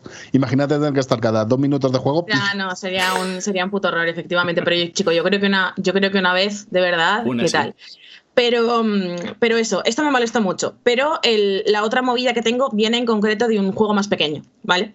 Eh, el juego se llama Overboard y, mm, y es de los creadores de Heaven's Vault, ¿vale? Que, que son un estudio independiente, pues ya sabéis que tampoco, o sea, no es Housemarque, evidentemente, pero que pequeño, sí. son, peque son, son pequeñicos, pero que han tenido varios juegos que han tenido como bastante popularidad, en plan de que la gente ha dicho que estaba muy guapo y tal. Yo escucho muchas cosas buenas de, de Overboard. El, el concepto de Overboard es que em, una mujer, en- o sea, está, es- está ambientado en un barco, ¿vale? Y es un barco en el que está la protagonista con, con su marido. Y entonces, al principio de la partida, la mujer asesina a su marido y el resto del juego tienes que conseguir ocultarlo. O sea, es como eh, un, uno- un- una de estas movidas de, yo qué sé, como un Ace Attorney de resolver cómo es, si ha funcionado un crimen, pero en vez de ser el que lo resuelve, eres el que oculta las pruebas para que los demás no te pillen, ¿vale? Eh, Enrique, Enrique Aliaquique ha regalado Gracias. una. Enrique. ¡Ole! Muchísimas Muchas gracias. gracias. Luego ya sabéis que leeremos todas las suscripciones, pero los regalitos, hombre, hay que premiarlos. Me cago en la leche. sí. Muchísimas gracias. De verdad, corazón. Y básicamente eso, ¿no? Entonces, el juego tiene una premisa curioseta. eh, no quiero ser esta persona, pero leí muchos comentarios que eran en plan de imaginaos que la premisa de este juego tuviese los, los géneros invertidos. Ay, ¿vale? no, no, por favor. Y- sí, y hombre, creo- y, y- y salió Roma Gallardo también. Claro, feo. Hombre, bueno. si mi, y si mi abuela tuviera ruedas sería una bicicleta, ¿vale? Pero sí que es verdad que no pude evitar pensarlo en el juego. Y me parece que sí que hay varios momentos del juego que si los géneros estuvieran invertidos sería muy jodido. O sea, el César lo que es el César, el discurso me parece un poco incel, ¿vale? En plan de, de, eh, evidentemente no es lo mismo porque hay eh, N obras de ficción en las cuales el asesinato de la mujer de alguien es un em, es como una trama y no hay prácticamente al revés, entonces que han invertido los géneros, pues tampoco me parece terrible. Pero sí que es verdad que o sea, ima- imaginad si, si, si, si esto fuera como todas las obras de ficción Claro, de los claro. últimos 40 años. Pues hombre, pues sería igual. Te Claro. que contar. Pero, pero sí que es verdad que hay un par de momentos que yo lo, yo lo pensé y dije, ostras, Overboard con los géneros cambiados es un poco en plan, uh, qué duro. Pero bueno, en general me parecen apoyados. O sea, quiero decir, no hay prácticamente juegos así, es una premisa que se ha utilizado una vez, no tal. Pero lo que me molesta del juego es que a pesar de que tiene una muy buena premisa y me parece que tiene como em, muy buenos mimbres para ser un juego que está guapo, hace la mítica cosa que a mí me molesta de la puta hostia, que es cuando, o sea, para, mm, para gestionar eh, como el rollo de qué haces desde que lo asesinas, cómo lo ocultas, cómo eh, haces que no se entere la tripulación del barco y tal, te da una serie de opciones, ¿no? Rollo, em, eh, pues yo qué sé, te llama a la puerta uno de los de servicio y tú le puedes decir, puedes fingir, fingir la voz del marido y decirle, un momento que me estoy arreglando y fingir como la voz de él. O puedes decirle en plan, abrirle normal y decirle, oye, ¿has visto a mi marido? No lo encuentro. Simplemente abrirle normal y no decir nada y no hacer como ninguna mención a la movida, ¿vale? Entonces te va presentando como distintas opciones y tú las eliges, pero lo que me ha roto mucho la experiencia de Overboard es precisamente que las opciones hacen lo que le sale del chocho, ¿vale? Que es el típico síndrome de yo te pongo que la opción es X, pero luego hace una cosa totalmente imprevisible. En plan, de uno de los finales que se puede sacar en el juego em, eh, es que eh, la chorba se suicida después de asesinar a su marido, ¿vale? Pero ¿cómo sacas este final? Pues básicamente tú vas al baño de, de como tu, tu camarote y te encuentras, em, o sea, y delante puedes, como te da la opción de mirar al espejo o mirar a un bote de pastillas que hay encima del lavabo, ¿vale? Y si le das a mirar el bote de pastillas, ¿vale? La chorba, en vez de mirar el bote de pastillas, se lo hinca entero. Mira el bote de pastillas, ¡para adentro! Claro, y te sale final. Y es como. Eh, Y hay, ¿Sabes? y hay, bueno, un final o una continuación. Que tu marido, como es un nostálgico, se levanta y empieza a comerse a gente del Esto barco. Ojalá. Esto Ojalá. estaría bastante, esto estaría bastante guapo. Eh, pero, pero es eso, es esto. Luego hay una, hay una conversación con uno de los tripulantes eh, que tú hablas con él y le dices en plan, eh, decirle que ya hablamos más tarde. ¿Vale? Y tú le das a decirle que ya hablamos más tarde y la chorba se pone en plan de, bueno, guapo, te espero en mi camarote, cuando quieras te pasas y hablamos de lo que tú y yo ya sabemos, en plan sexy, ¿sabes? Y es como, esto no es lo que te he pedido, Rey. ¿Sabes? O sea, rollo. O sea, es que se tiene como un montón de microdecisiones que te dan la sensación de que has perdido o la has cagado por, o sea, el juego no es muy, el juego no es muy sencillo. Generalmente, pues si, si has jugado visual novels y si has jugado como este tipo de juegos con divisiones pequeñitas, em, creo que enseguida te ves venir los giros y enseguida te ves venir cómo lo, lo, puedes hacer. De hecho, yo acabé ocultando el crimen en la segunda partida porque es como relativamente obvio. Pero sí que es verdad que muchas veces salen estos game overs ridículos o estas cagadas ridículas que al final hacen que, que te descubran, que vienen a través de diálogos en los que tú le has dicho, haz esto, y la chorba ha dicho, bueno, me suda el coño, voy a hacer lo que me apetezca, te pongo la mano en la polla. ¿Sabes? Que es como, por favor, no hagas esto. Entonces, eh, eh, sí que es verdad que es un juego de partidas rápidas, pero la cosa es que precisamente me parece que, que, que, sea un juego de partidas rápidas lo hace peor y no mejor. En plan de. Claro, hombre, tendría que ser más concreto si fuera claro, partidas rápidas. Da la, sensa da la sensación de que estas decisiones que dan. Eh, situaciones imprevistas y que te hacen sentir un poco injustas son una manera de alargar artificialmente un juego que ya de por sí es muy cortito, ¿sabes? Sí. O sea que no es en plan, eh, es rollo, este juego te lo podrías pasar en cinco runs, así que te voy a meter una serie de decisiones un poco random que van a tener consecuencias inesperadas que nunca jamás hubieras podido prever a través de la opción que te da el texto para que en vez de cinco runs te dure 15. ¿Sabes? Y esto me parece un poco en plan. Sí, es como el diálogo de Dragon Age Origins que te que genocida a los magos. ¿Sabes? Que es, un, que es un diálogo que es en plan de, pues yo no estoy de acuerdo con esto. Y entonces dice, vale, pues entonces lo único que podemos hacer es matarlos a todos. O sea, el típico de mecánica que le podríamos llamar eh, la David Cage. La de, claro, la que, claro, la sí, sí, sí, sí, La que le hizo una quinchiña. Bueno, pues, hombre, me da pena porque el- la premisa del, del juego no me parece. No me parece mal, pero, pero es verdad que a mí, yo personalmente, todo el, siempre lo de. Querías hacer esto y voy a hacer otra cosa porque Eso, soy un juego y te sorprendo. Eso, me- Claro. No, no, Eh, como pues, que si un juego de sorprendente es una mierda. O sea, no, no, eso es simplemente Claro, que está claro, mal pues. hecho. O sea, Claro. eh, o sea, ellos- Claro. en su cabeza ellos lo tienen clarísimo. Cuando ponen el texto de la decisión que vas a tomar, seguro que está fenomenal. Pero luego mm, piensas esa decisión, esa decisión, y de repente te sale una cosa que dices, pero yo no quería ir ahí, no quería decirte esto, no quería matarte, y de repente Claro. solamente quería explicarte una cosa. Bueno, O sea, a mí, eso a mí jode la un de huevo, las- eh, eso jode un huevo. A mí la de las pastillas me dejó muerta, ¿eh? Fue en plan, no me puedo, no me puedo creer que te haya No te dicho. dejó, sí que te dejó muerta, sí. O sea, o sea, sí, literalmente me dejó muerta. O sea, es como, no me puedo creer que literalmente te haya dicho, mira en la etiqueta, a ver, ¿cuándo te toca tomarte el siguiente ibuprofeno? ¿Sabes? Y te hayas hincado el bote entero y te hayas amochado. O sea, es como, me cago en la leche, ¿no? Pero, pero eso, me parece que cuando te sale una run buena, o sea, cuando te sale una, una partida en la que realmente haces lo que tal y vas como descubriendo un poco los mecanismos internos del juego, son muy chulas. Me piden, me perdona, Enrique en el chat. Enrique Mira, en el chat. el, el imbécil. Anda. El Hostias. imbécil, el borracho. Enrique, no tienes vergüenza ni la conoces. Ninguna vergüenza. Regala una suscripción como penitencia. Es verdad, es Lo voy a verdad. llamar, lo voy a llamar, lo voy a llamar. Madre mía, ¿cómo, cómo tiene que estar? ¿Está conectado siquiera? Como para entrar. No, que va a estar conectado. no, no estará puede, estará no puede. en su cama escrito. de- y no está escrito en Hive, eso es verdad. Oli, Hola, a Madre ver. Enrique. ¿Qué ha, pa- qué ha pasado? ¿Qué ha ¿Qué va a pasado? pasar? que, que ayer me tomé unas copas. ¿Sabes? Te tomaste unas copas. Vale. Eh, y estaban buenas, estaban ricas, se sentaron bien. Sí, la verdad que estaba bien, estuvo muy agradable. Y entonces pues me he levantado un poco tarde. Ah, un poco tarde, nada, como tres horas tarde. Sorry for party rock, Bueno. regalado una suscripción. pero veo que está en buenas manos, ¿no? Estamos bien, estamos bien. Nos estamos buenísimas manos. A, las once y media empezamos. Vale, Muy vale, bien. Me, me gusta mucho el grafismo, ¿eh? Recordadme que os mande el normal para otro día. Es que resulta que tenía el normal, pero lo, o sea, hice la mítica de eh, decir, vale, como esto lo voy a necesitar, lo guardo en una carpeta que sepa que está aquí y luego me he olvidado de qué carpeta era y no sabía el nombre del archivo y bueno, pues ha sido como tal y luego justo cuando he puesto a guardar el catch que ya había hecho, encontrar el bueno y he dicho, bueno, pues ya vamos con todo. Eh, Ya, bueno, igual si yo me hubiera despertado y os hubiera avisado, os lo podría haber mandado, pero Habría, como habría estado bien. no Un detalle. yo. Vale. Eh, Lo Fresi. que sepas que yo he cumplido y me he despertado tarde también, pero he venido. Sí, ah, escucha tu audio ahora. ¿Qué hacías esta racha en un parque ayer con Joder, Álvaro? pues que hacía mucho calor, hacía mucho calor. O sea, yo quedé, yo quedé porque había sido el cumpleaños de un amigo y quedamos a cenar, real, a cenar.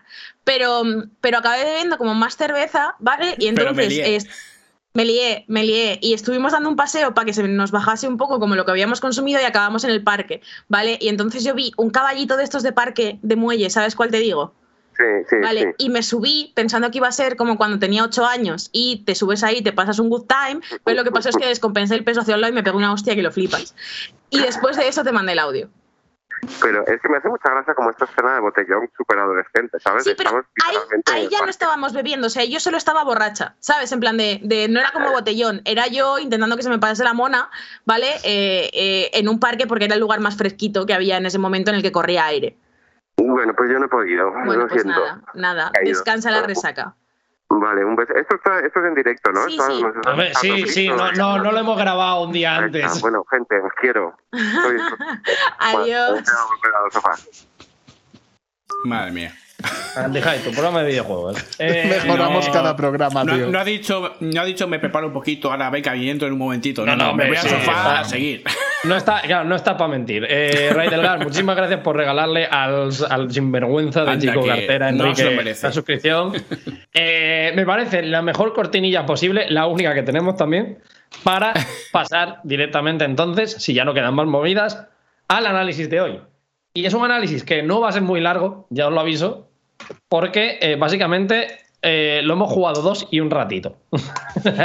Mi rato es un poco más largo, pero Hombre, yo no he jugado, ¿eh? pero no sé si me siento como para hacer un análisis porque estoy de culo con algunas cosas del juego que no sé si está justificado. Entonces, esto ahora lo hablamos. Es un Me anticipo. voy a Claro, abanicar un con anticipo. el juego. A ver, un poco. eh, no te abaniques mucho, Cobal, que sabemos que no tienes el juego dentro. Eh, No, tenía el Ring Fit y el Shin Megami Tensei 3. Ya, ya, porque funciona así la cosa. Es verdad, las cajas de Switch contigo son un peligro porque entran como 20 juegos. Claro, claro, claro, es muy puto Sí, loco. pero todos sueltos. Entonces el otro día estaba como Antonio Machín. Taca, taca, taca, Claro, taca, claro, taca, claro, yo los tengo así, ¿vale? En plan, de yo ahora cuando acabe de abanicar me los voy a meter así, ¿vale? Y entonces esto. Joder. Me duele hasta escucharlo, de verdad. Para cuando veas a Nora. Claro, claro, para cuando vean ahora tengo un soranjero de puta madre. Madre mía, eh, periodista de videojuegos. En fin, eh, no voy a entrar en esto. Vamos a hablar, como ya podéis intuir, de Mario Golf Super Rush, juego que continúa la saga Mario Golf y que yo me voy a quitar la careta. Eh, yo soy posiblemente el que más ha jugado y el que más le está gustando. Pero, y esto tiene un pequeño asterisco.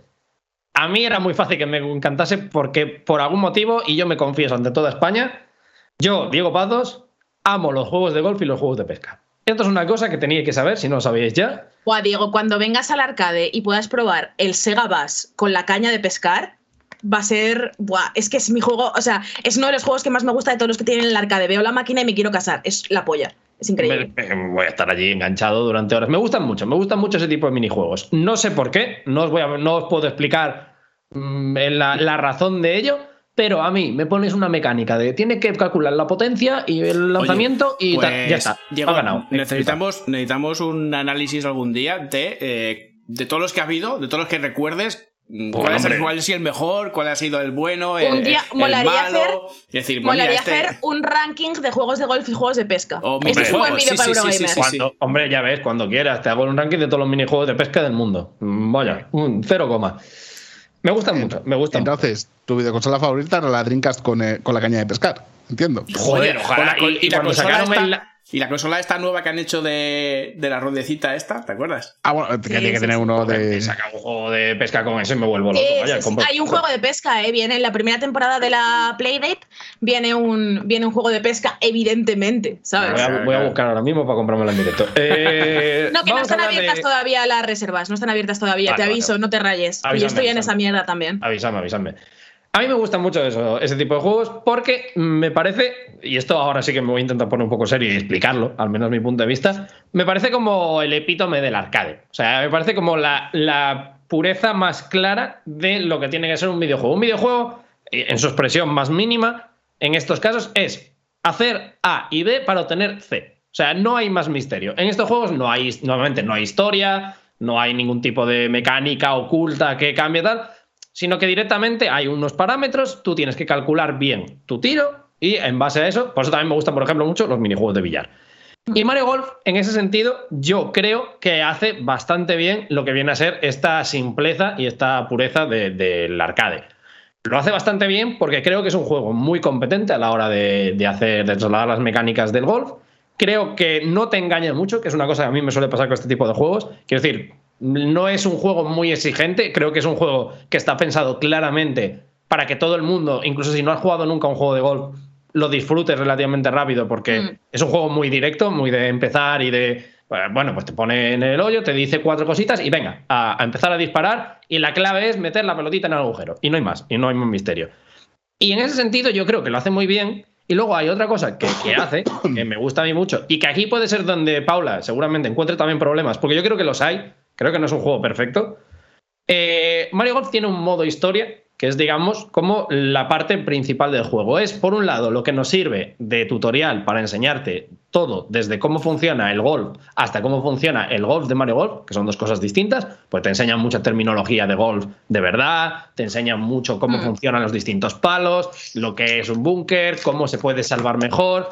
Tiene mucho de, de teoría de golf, pero también tiene mucho de teoría de videojuegos. Entonces, esta Claro. historia, evidentemente, te va contando también en plan de, pues esto es el club de golf, aquí están los tal, esto se desbloquea cuando hagas esto. Y a mí el modo historia me está gustando porque creo que es una cosa que siempre es muy bienvenida en este tipo de juegos. Y me está gustando porque creo que tiene bastante simpático y funciona bien como tutorial y tal. Pero es verdad, y no sé si por ahí van las quejas de Pablo, y por eso también le, le dejaré ahora comentar, que a veces puede ser un poco agobiante, no sé si llama el agobiante o disperso realmente, pero es como que hay mm, cosas muy concretas, pero algunas que son como un poco muy obligatorias y un coñazo de hacer. Mm. Y esto me parece que tiene mucho ¿Y problema. eso solamente en el modo historia o en general en el juego? No, No, en el en modo el modo historia. historia, modo historia. Claro, el modo historia al final es un tutorial súper extendido de Mario Golf, ¿vale? Han intentado emular la cosa de los Mario Golf clásicos, de los Mario Golf de Game Boy y tal, y los de un poco después de esto, de darte un modo historia que fuera como una especie de RPG de golf, ¿vale? Para que tuvieras como una excusa para ir jugando, ir mejorando y tal. La cosa es que me parece que no lo acaba de hacer del todo porque al final todo lo que te enseña en el tutorial es, o sea, el del modo historia es como muy básico, ¿sabes? O sea, vas desbloqueando los nuevos mapas, que eso sí que está guay porque es un poco variadito y tal, pero en esencia es como muy sencillo. Sí que aprecio los tutoriales y la manera en la que te explican los conceptos a través de la práctica, porque cuando tú abres el juego, o sea, primero, te- o sea, tú, tú abres el juego y ves como en plan de eh, aventura rápida, partida normal o algo así, no, en plan de modo aventura, partida rápida o partida normal y luego al lado ves tutorial. Y todo el tutorial, lo que hace, abrir la pestaña de tutorial dentro de, de la pantalla principal, lo que hace es desplegarte un mucho texto inmenso de glosario de términos de golf, de cómo se hacen las jugadas y tal, pero todo eso va en texto. Y tú lo ves y te, y te agobias harto. ¿Vale? En plan de, de qué cojones, no sé jugar a esto y tal. Pero sí que es verdad que luego el modo historia te introduce estos pequeños tutoriales poquito a poco y creo que eso está guay. Creo que el modo historia como desafío o como algo que quieras pasarte si ya sabes jugar es flojito, ¿sabes? O sea, es, es como, no, no te da como mucho incentivo, pero sí que aprecio la manera de, eso, spoilers de la dislike, pero yo, yo me llevé el juego a casa de unos amigos, nadie sabía jugar nada del golf, nos enchufamos el modo historia y estábamos a los 25 minutos hablando de puts y de no sé qué, y del green y de, de la rodada y de la polla con cebolla, ¿no? Entonces, creo que en ese sentido está guay, pero el modo historia es pobre en concepto, a pesar de que aprecio que hayan recuperado, o sea, que no sea como Mario Tennis, por ejemplo, ¿sabes? Que hayan, que hayan recuperado un poco esa esencia de eh, lo que mola de los Mario deportes es que te dejen jugar un poco en single player, además del multijugador, que está guapo, pero tal. Sí. Em, ¿Pero el juego funcionaría sin ese modo historia? O sea, no, funcionar seguro que Sí, claro. funciona, pero decir, Funcionar te, te- funcionaría. te incita a seguir jugando, a aprender, a tal, porque a lo mejor simplemente, no que sé, es que yo ahora mismo, si no es con el modo historia que, que, me, que me está empujando a hacer alguna cosa nueva o lo que sea, uff, a mí lo de un juego, un juego de golf me echa un poco para atrás. Es que es café para muy cafeteros, yo creo, ¿sabes? En ese sentido. Es, claro, es café para muy cafeteros y a la vez, si eres muy cafetero, ya te sabes todo lo que te están contando. Entonces es un poco contraproducente. Pero mm, a mí lo que no me mola del juego y lo que me tiene un poco así, a pesar de que es eso, que el modo historia me parece que no acaba de funcionar, pero aprecio que lo hayan puesto y aprecio que sea una manera de introducirte al juego eh, menos brusca que simplemente entrar al multijugador y tal, a mí lo que no me gusta es la mecánica de correr. La mecánica de correr ¿Correr? Eh, Aquí, aquí es donde dis- discrepamos, pero es comprensible. Decir, correr, me parece, ¿no? me parece- no me acaba de- Claro, claro. Em, lo que ha introducido Mario Golf Super Rush, lo que es el Super Rush, es el hecho de que en... luego puedes jugar sin esto activado. ¿eh? Cuando juegas multijugador y tal, puedes simplemente activar modo golf normal, el personaje va automáticamente de hoyo a hoyo y lo que convertís es lo que bien que, lo que, bien que hagáis los golpes y tal. Pero el modo, el- la mecánica del Super Rush, que básicamente consiste en que tú lanzas la pelota y tienes que correr hacia donde se queda la pelota antes de darle otra vez el golpe, ¿vale? Entonces, eh, tienes una especie de dash súper agresivo, ¿no? Como un, un acelerón, em, que te puede servir para eh, empujar a otros compañeros, eh, para empujar la bola de los otros, para movérsela de sitio y, por ejemplo, tirársela a un búnker para que sea más difícil que la saquen y ya no tengan como el este tan sencillo. ¿Qué pasa? El, el Super Rush en multijugador creo que más o menos funciona. Rollo, cuando estás jugando con amigos, sobre todo si estés jugando en local y es como, mira, te he pegado, lol, te he la tirado la bola, no sé qué, ¿vale? Es un poco, es más picón. Es como más. em, le añade como un poco de salsita más que es tu turno, es tu turno, es tu turno, ¿sabes? Creo que está guay. Pero durante el modo historia a mí me parece una chapa que lo flipas. Porque la IA es muy tonta, ¿vale? Y, y entonces, básicamente, lo que te da la sensación es que te hacen darte el paseo. O sea, a mí en el modo historia sí me ha hecho mucha bola. En el, en, en el multijugador y, sobre todo, en el modo, no sé cómo se llama, pero el modo este que son mapas loquísimos con plataformeos y tal, creo que ahí funciona bastante. Bueno, pues. em, tiene un, tiene un modo con unos mapas especiales que tienen como enemigos de Mario, ¿vale? Y, y que básicamente te hace plataformear un poco para conseguir distintos objetivos a contrarreloj, o para conseguir más hoyos que el otro en cinco minutos, o para robarle al otro tal. Y creo que ahí sí funciona. Pero lo que es como en las partidas normales, en el rollo de seleccionamos un mapa, hacemos tantos hoyos en este par, em, me parece que está un poquito por debajo de lo que yo esperaba, en el sentido de que muchas veces digo, joder, vaya chapa tener que ir ahora hasta allá, ¿sabes? Y creo que es una sensación que el juego no quiere generar y que inevitablemente ahora mismo, al menos, en el punto de jugar que estoy, voy por el cuarto mapa de, de la historia. Eh, en el punto en el que estoy, no me está acabando de encajar. A ver, yo- O sea, esto se solucionaba poniendo, poniendo carritos de golf. Sí, total.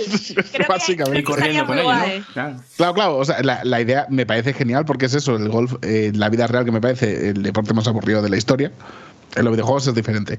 No, Pero, no. joder, me parece una idea cojonuda para eso, para Donde que, estoy lo que yo ahora dices. no hay carritos. No, no, ni, ni hay, No ni- no va a haber. No O sea, haber. vale, hay, no hay hay correr. carritos. No hay carritos. Hay correr. es que en el modo aventura al principio el personaje corre muy lento y entonces tú le vas metiendo puntos a la velocidad para que corra más rápido, pues que no corre tanto más rápido realmente. ¿Sabes? Entonces es que son como una alineación de cosas que a mí me hace que, o sea, entiendo el concepto, creo que podría fluir muy bien, pero me parece que se han quedado un poco por debajo de, quizás lo que querían hacer con ello, porque es que no es para nada tan frenético, ¿sabes? Con amigos puede serlo, porque te están diciendo, tira, hijo puta, mira, pues mira, tenías, habías tirado muy bien este tiro, pues mira, ahora te mando la bola, toma por saco, que te den, mira, lol, te gano, ¿sabes? Y creo que extradiegéticamente a lo mejor le añades eh, esa adrenalina que el juego en sí no pone, pero si estás jugando contra la IA y tienes que irte para allá por tomar por el culo, a coger el hoyo, dices, no puede ser.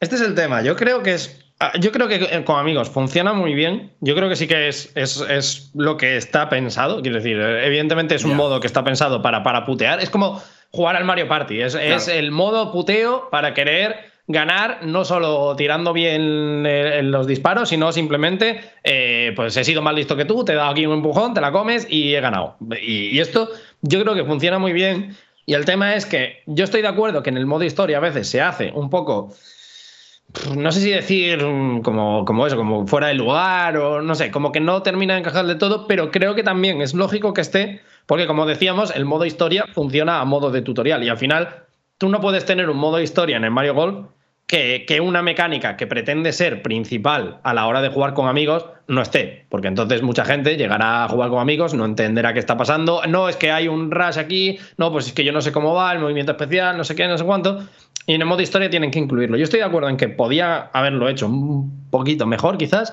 Pero a mí personalmente no me molesta mucho. Y no me molesta mucho porque creo que el, el modo historia. eh, o sea, no me gustaría que nos quedáramos solo con lo de que funciona como tutorial, Sí. porque es cierto que funciona como tutorial. Pero me parece un modo historia que sin ser de lo mejorcito que ha hecho Nintendo, porque no lo es, sí me parece que eleva un poquito el nivel de lo que venía haciendo últimamente. El último modo historia que hizo un juego de este estilo era el de Mario Tennis, que me pareció una cosa de, de- de haber hecho con cuatro palillos Total, para decir que tenía modo historia. Y me parecía vergonzoso Pero es prácticamente porque era engañarte. Este Es que. hmm. tiene miga, tiene, tiene jefes, tiene mapas desbloqueables, tiene pues, la historieta típica de eres un pringao que ahora tiene que jugar tal y ahora mira qué alianza tan inesperada con estos personajes que no sé qué. Se han esforzado, por lo menos. Puede, puede ser que no sea. mm, O sea, el potencial para ser mejor estaba ahí, pero yo estoy relativamente satisfecho. Sí, a ver, el juego está guay, ¿eh? O sea, dentro de que esto me ha decepcionado un poquito y que no me ha funcionado como esperaba, creo que el juego está guay y creo que sobre todo em, perfecciona mucho como la fórmula de Mario Golf. Porque una cosa que comentaba en el chat y que yo entiendo por qué se piensa es que es difícil hacer divertido un juego de golf, pero esto es un poco falacia. Es, es o sea, el golf en sí el golf en sí entiendo que es un deporte aburrido de ver, ¿vale? Y, entiendo, no, lo sé porque no he jugado nunca, entiendo que aburrido de jugar, pero los juegos de golf han sabido gamificar esto muy bien, en el sentido de, golf, o sea, me parece uno de los motivos por los cuales tanto los juegos de golf como los juegos de tenis han tirado muchas veces para el RPG, ¿vale? Porque, por ejemplo, Golf Story es un juego de golf con unas mecánicas de golf que están muy bien, pero que verdaderamente lo que hace el juego eh, increíble, súper enviciante y hace que quieras continuar y haces que seguir es un sistema de RPG muy abierto y muy bien medido para que tú siempre sigas, sientas que vas progresando, que vas bloqueando otras cosas, que vas haciendo misiones secundarias, que vas teniendo mejores estadísticas, que no sé qué. Creo que tal, el Mario Tennis de, de Game Boy creo que hace exactamente lo mismo. Es como, vale, es tenis, es tenis, pero hay una serie de personajes, hay una serie de habilidades que desbloqueas, hay una serie de cosas que vas perfeccionando, te pone pequeños retitos. Creo que se puede hacer. Creo que Mario Golf no lo hace tan bien porque está bastante más enfocado al multijugador, igual que Mario Tennis. Y creo que el multijugador está muy bien, pero no me parece tan sencillo encontrar cuatro colegas que jueguen contigo al golf. ¿Sabes? Entonces. Pues em, eso, me gustaría como que le hubieran puesto un poco como un RPG más sustancioso, que a lo mejor era la manera de introducir a mucha gente, a la que igual no le interesa una mierda el golf, a de verdad un juego de golf y entonces ya pues podría jugar multijugador con tus colegas, meterte online y tal. Pero dicho esto, creo que el juego está guay. O sea, em, al margen de pequeñas pues lo que dices, cosas de, pues esto no lo has pensado porque tampoco verdaderamente te, te... O eso, Everybody's Golf, ¿sabes? Everybody's Golf es un juego de golf tan bueno que no tiene ningún sentido. O yo qué sé, los piques que me he pillado yo en el arcade con el al Neo Turf Masters, que era como una cosa de... Ya que, ya que, mencionan, ya que mencionan el Everybody's Golf, yo tengo. Es, aquí donde lo, situaría yo. Para que la gente. Si, si tenéis experiencia con los juegos de golf, yo creo que Mario Golf está. Este Mario Golf, concretamente, está literalmente a medio camino entre Golf Story y Everybody's Golf. Everybody's Golf es mejor juego de golf, pero mm. peor RPG. Porque Mario, Everybody's Golf es literalmente personaliza a tu jugador para ir guapito mm. para, para, las distintas pistas y lo que es es un juego de golf increíble porque representa el golf mm, de puta madre, los escenarios molan un montón y lo hacen muy bien todo el sistema de competición. Golf Story es un juego que como golf es más simple que un chupete, pero es que la historia es tan buena que no tiene ningún sentido. Es un, RPG de, muchísimo nivel con el golf por medio. Y este Mario Golf yo creo que se queda a mitad de los dos, pero no a mitad de los dos de quiere y no puede, ni mitad de los dos de tal, sino que simplemente creo que la intención honesta que es de la gente de este juego es quedarse a la mitad, es ser un juego de golf que tenga un componente de RPG que haga que el single player esta vez no esté eh, pues dejado a un lado, porque además es importante, como decía Paula, porque es un juego que ya es difícil venderlo, el Mario Golf, no es tan fácil encontrar amigos para jugar, no es tan fácil venderlo como el juego de las fiestas, jaja, juguemos al golf. No, tienes que tener un componente para un jugador para que la gente que se lo compre tenga también motivos para querer echarle horas y para comprárselo, para empezar. Y luego, es un juego de, multijugador porque es un juego típico de Nintendo. Es un juego de eh, fiesta, de querer que la peña se pique entre ellos. Ah, yo, me, yo ahora voy mejor que tú. Bueno, pues te reviento la cabeza en la siguiente carrera. Cositas así que yo creo que están a propósito para eso, para hacer un poquito el componente de party game que al final están los juegos de Nintendo. Entiendo por qué se puede considerar que se queda a media de los dos, porque es cierto que lo hace, pero ya digo que yo creo que es una decisión, en este caso, consciente totalmente y que hace funcionar hasta cierto nivel. Yo no creo que sea un juego excelente. Creo que se podía haber hecho un juego un poquito mejor, mm. toqueteando cuatro cosas. Pero yo lo, con lo que me quedo al menos es que como juego de deportes, y especialmente desde donde venimos, últimamente con los Mario, con los Mario de deportes, creo que está muy por encima de lo que nos han entregado últimamente. Y eso para mí es una buena noticia, porque por lo menos se han esforzado. El comentario de ojalá empecé y ponerle a Joel con mods. Joder. Os odio. Bueno, em, sí, eso. A mí, o sea, me lo compré de salida, me gasté 60 pepinos, no me parecen 60 pepos mal gastados, ¿vale? Pero sí que es verdad que le veo potencial de ser una cosa bastante más guay de la que es, a pesar de que, de que es, que es eso, a mí me gustan los juegos de golf también, eh, mucho, o sea, no, no tanto como a Diego, ¿vale? Yo estoy como en un lugar más intermedio, pero es verdad que pillé un juego, en los Mario Golf en concreto me molan bastante y Golf Story me gustó mucho. Em, pero sí, esto tiene como potencial para más cosas. Creo que también pone cosas interesantes sobre la mesa. Eso ya te digo, el Super Rush aquí no me acaba de funcionar, pero creo que puede ser una cosa que funcione mejor en los próximos juegos. Probablemente el secreto sea poner los carritos. Sí. O sea, yo no quiero decirle nada a nadie, pero probablemente yo cada vez veo más claro que el secreto Spaniel los corri. Nada, pues eso, que está guay.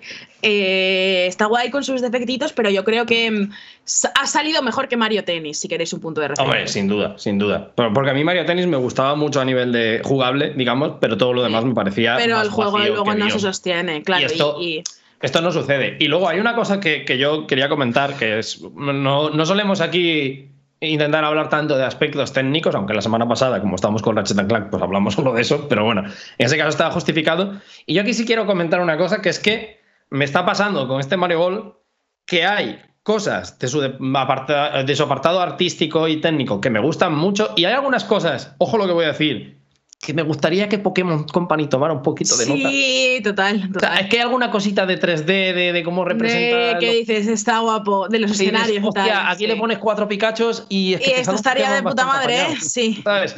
Esto lo he pensado mucho, pero luego hay una cosa que sí que me parece. eh, no, no grave, porque es lo que hay con Nintendo, pero nunca en mi vida he echado tanto en falta una Switch Pro. Porque Oh, a pesar de que, como digo, es bonito en algunos aspectos, tiene unos dientes de sierra y una, y una falta de resolución que se te va la castaña en pantalla grande. O sea, es ¿Y de rasca o no?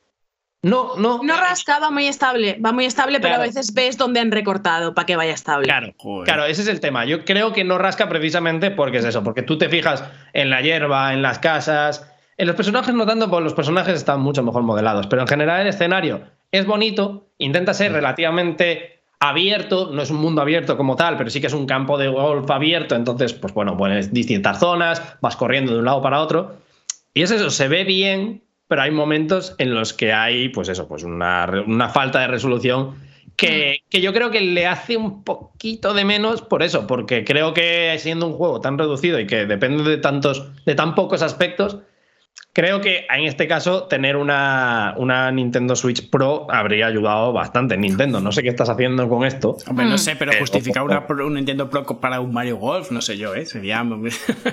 No, no, no, no, pero, pero No, es que pero creo, entraría creo que no va a ser el único caso que nos encontremos esto. Hace poco Enrique decía también que el Monster Hunter Stories eh, tenía pinta de rascar como un demonio.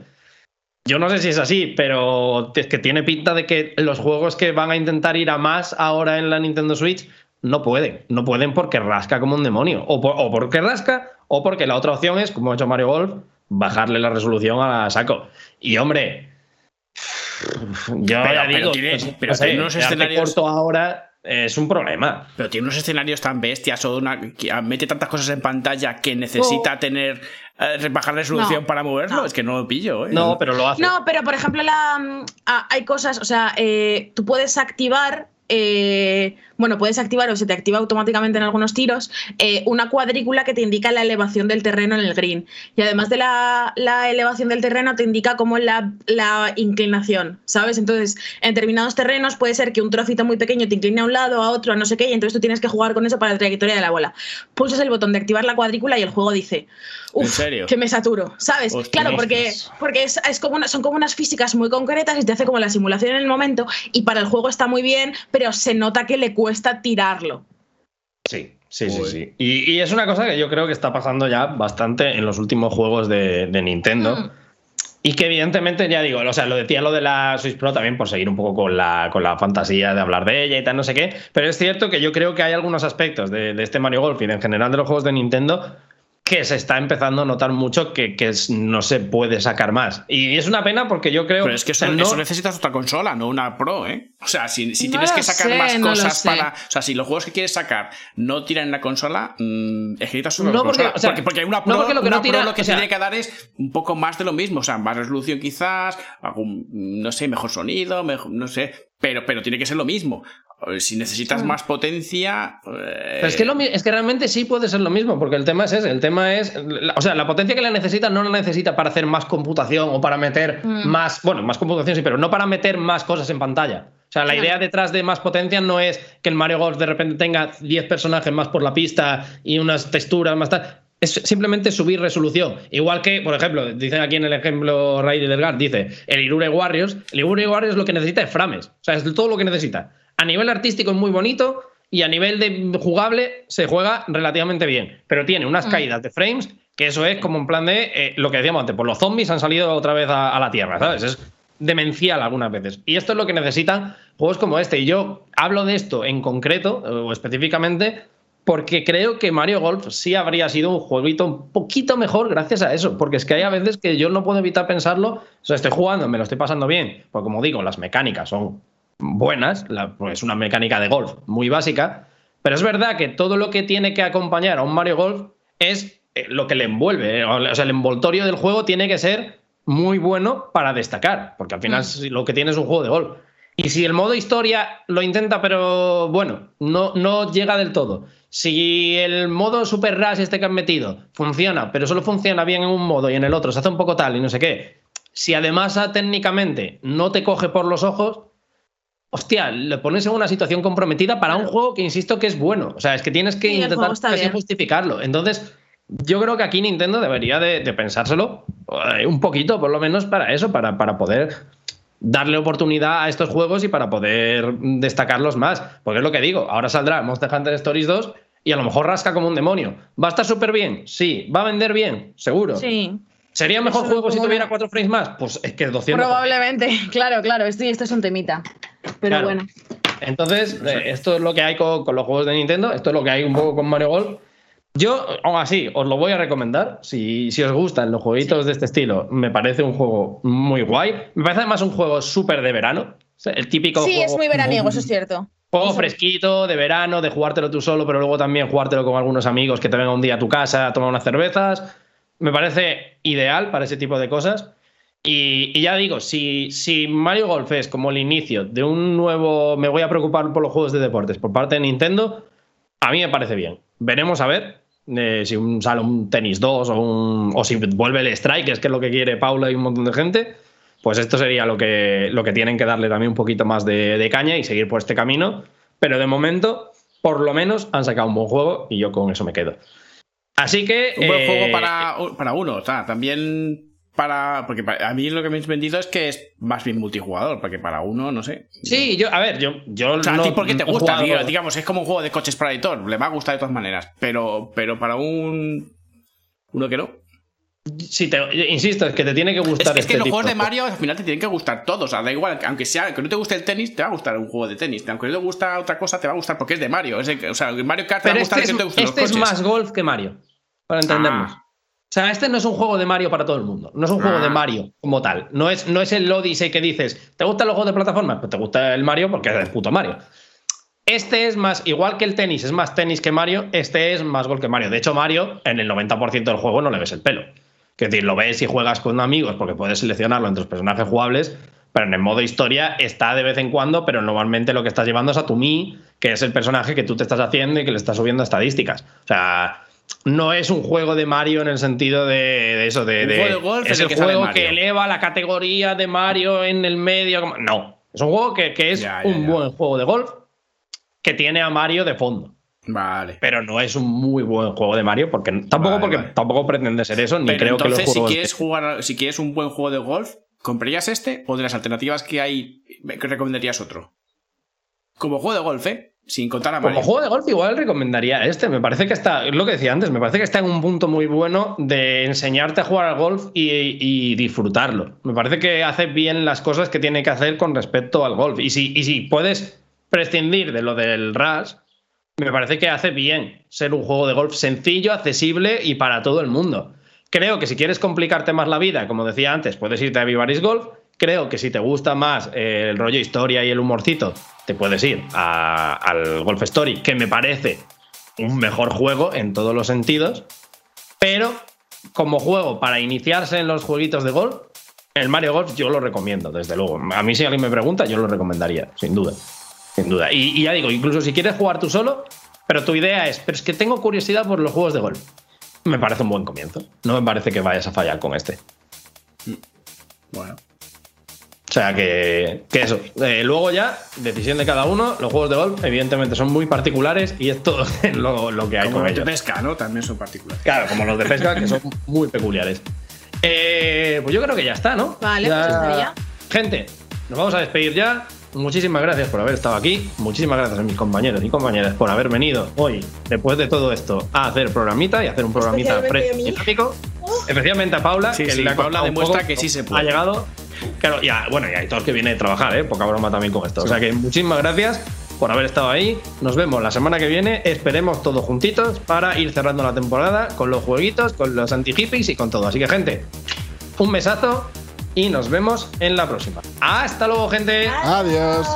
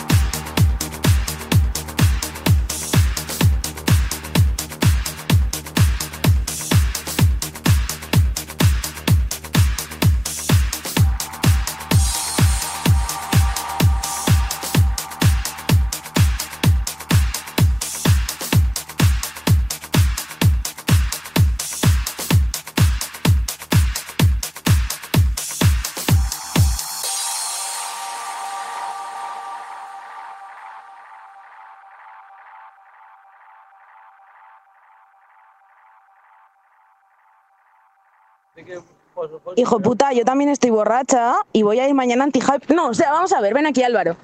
O sea, Enrique está diciendo que está en el cumpleaños de Víctor Junquera y que no promete ir anti-hype mañana. Yo también estoy borracha y voy a ir anti-hype mañana. Va a ir anti-hype mañana, Enrique. o Me sea, cago en Dios, estoy mierda. borracha en un puto parque.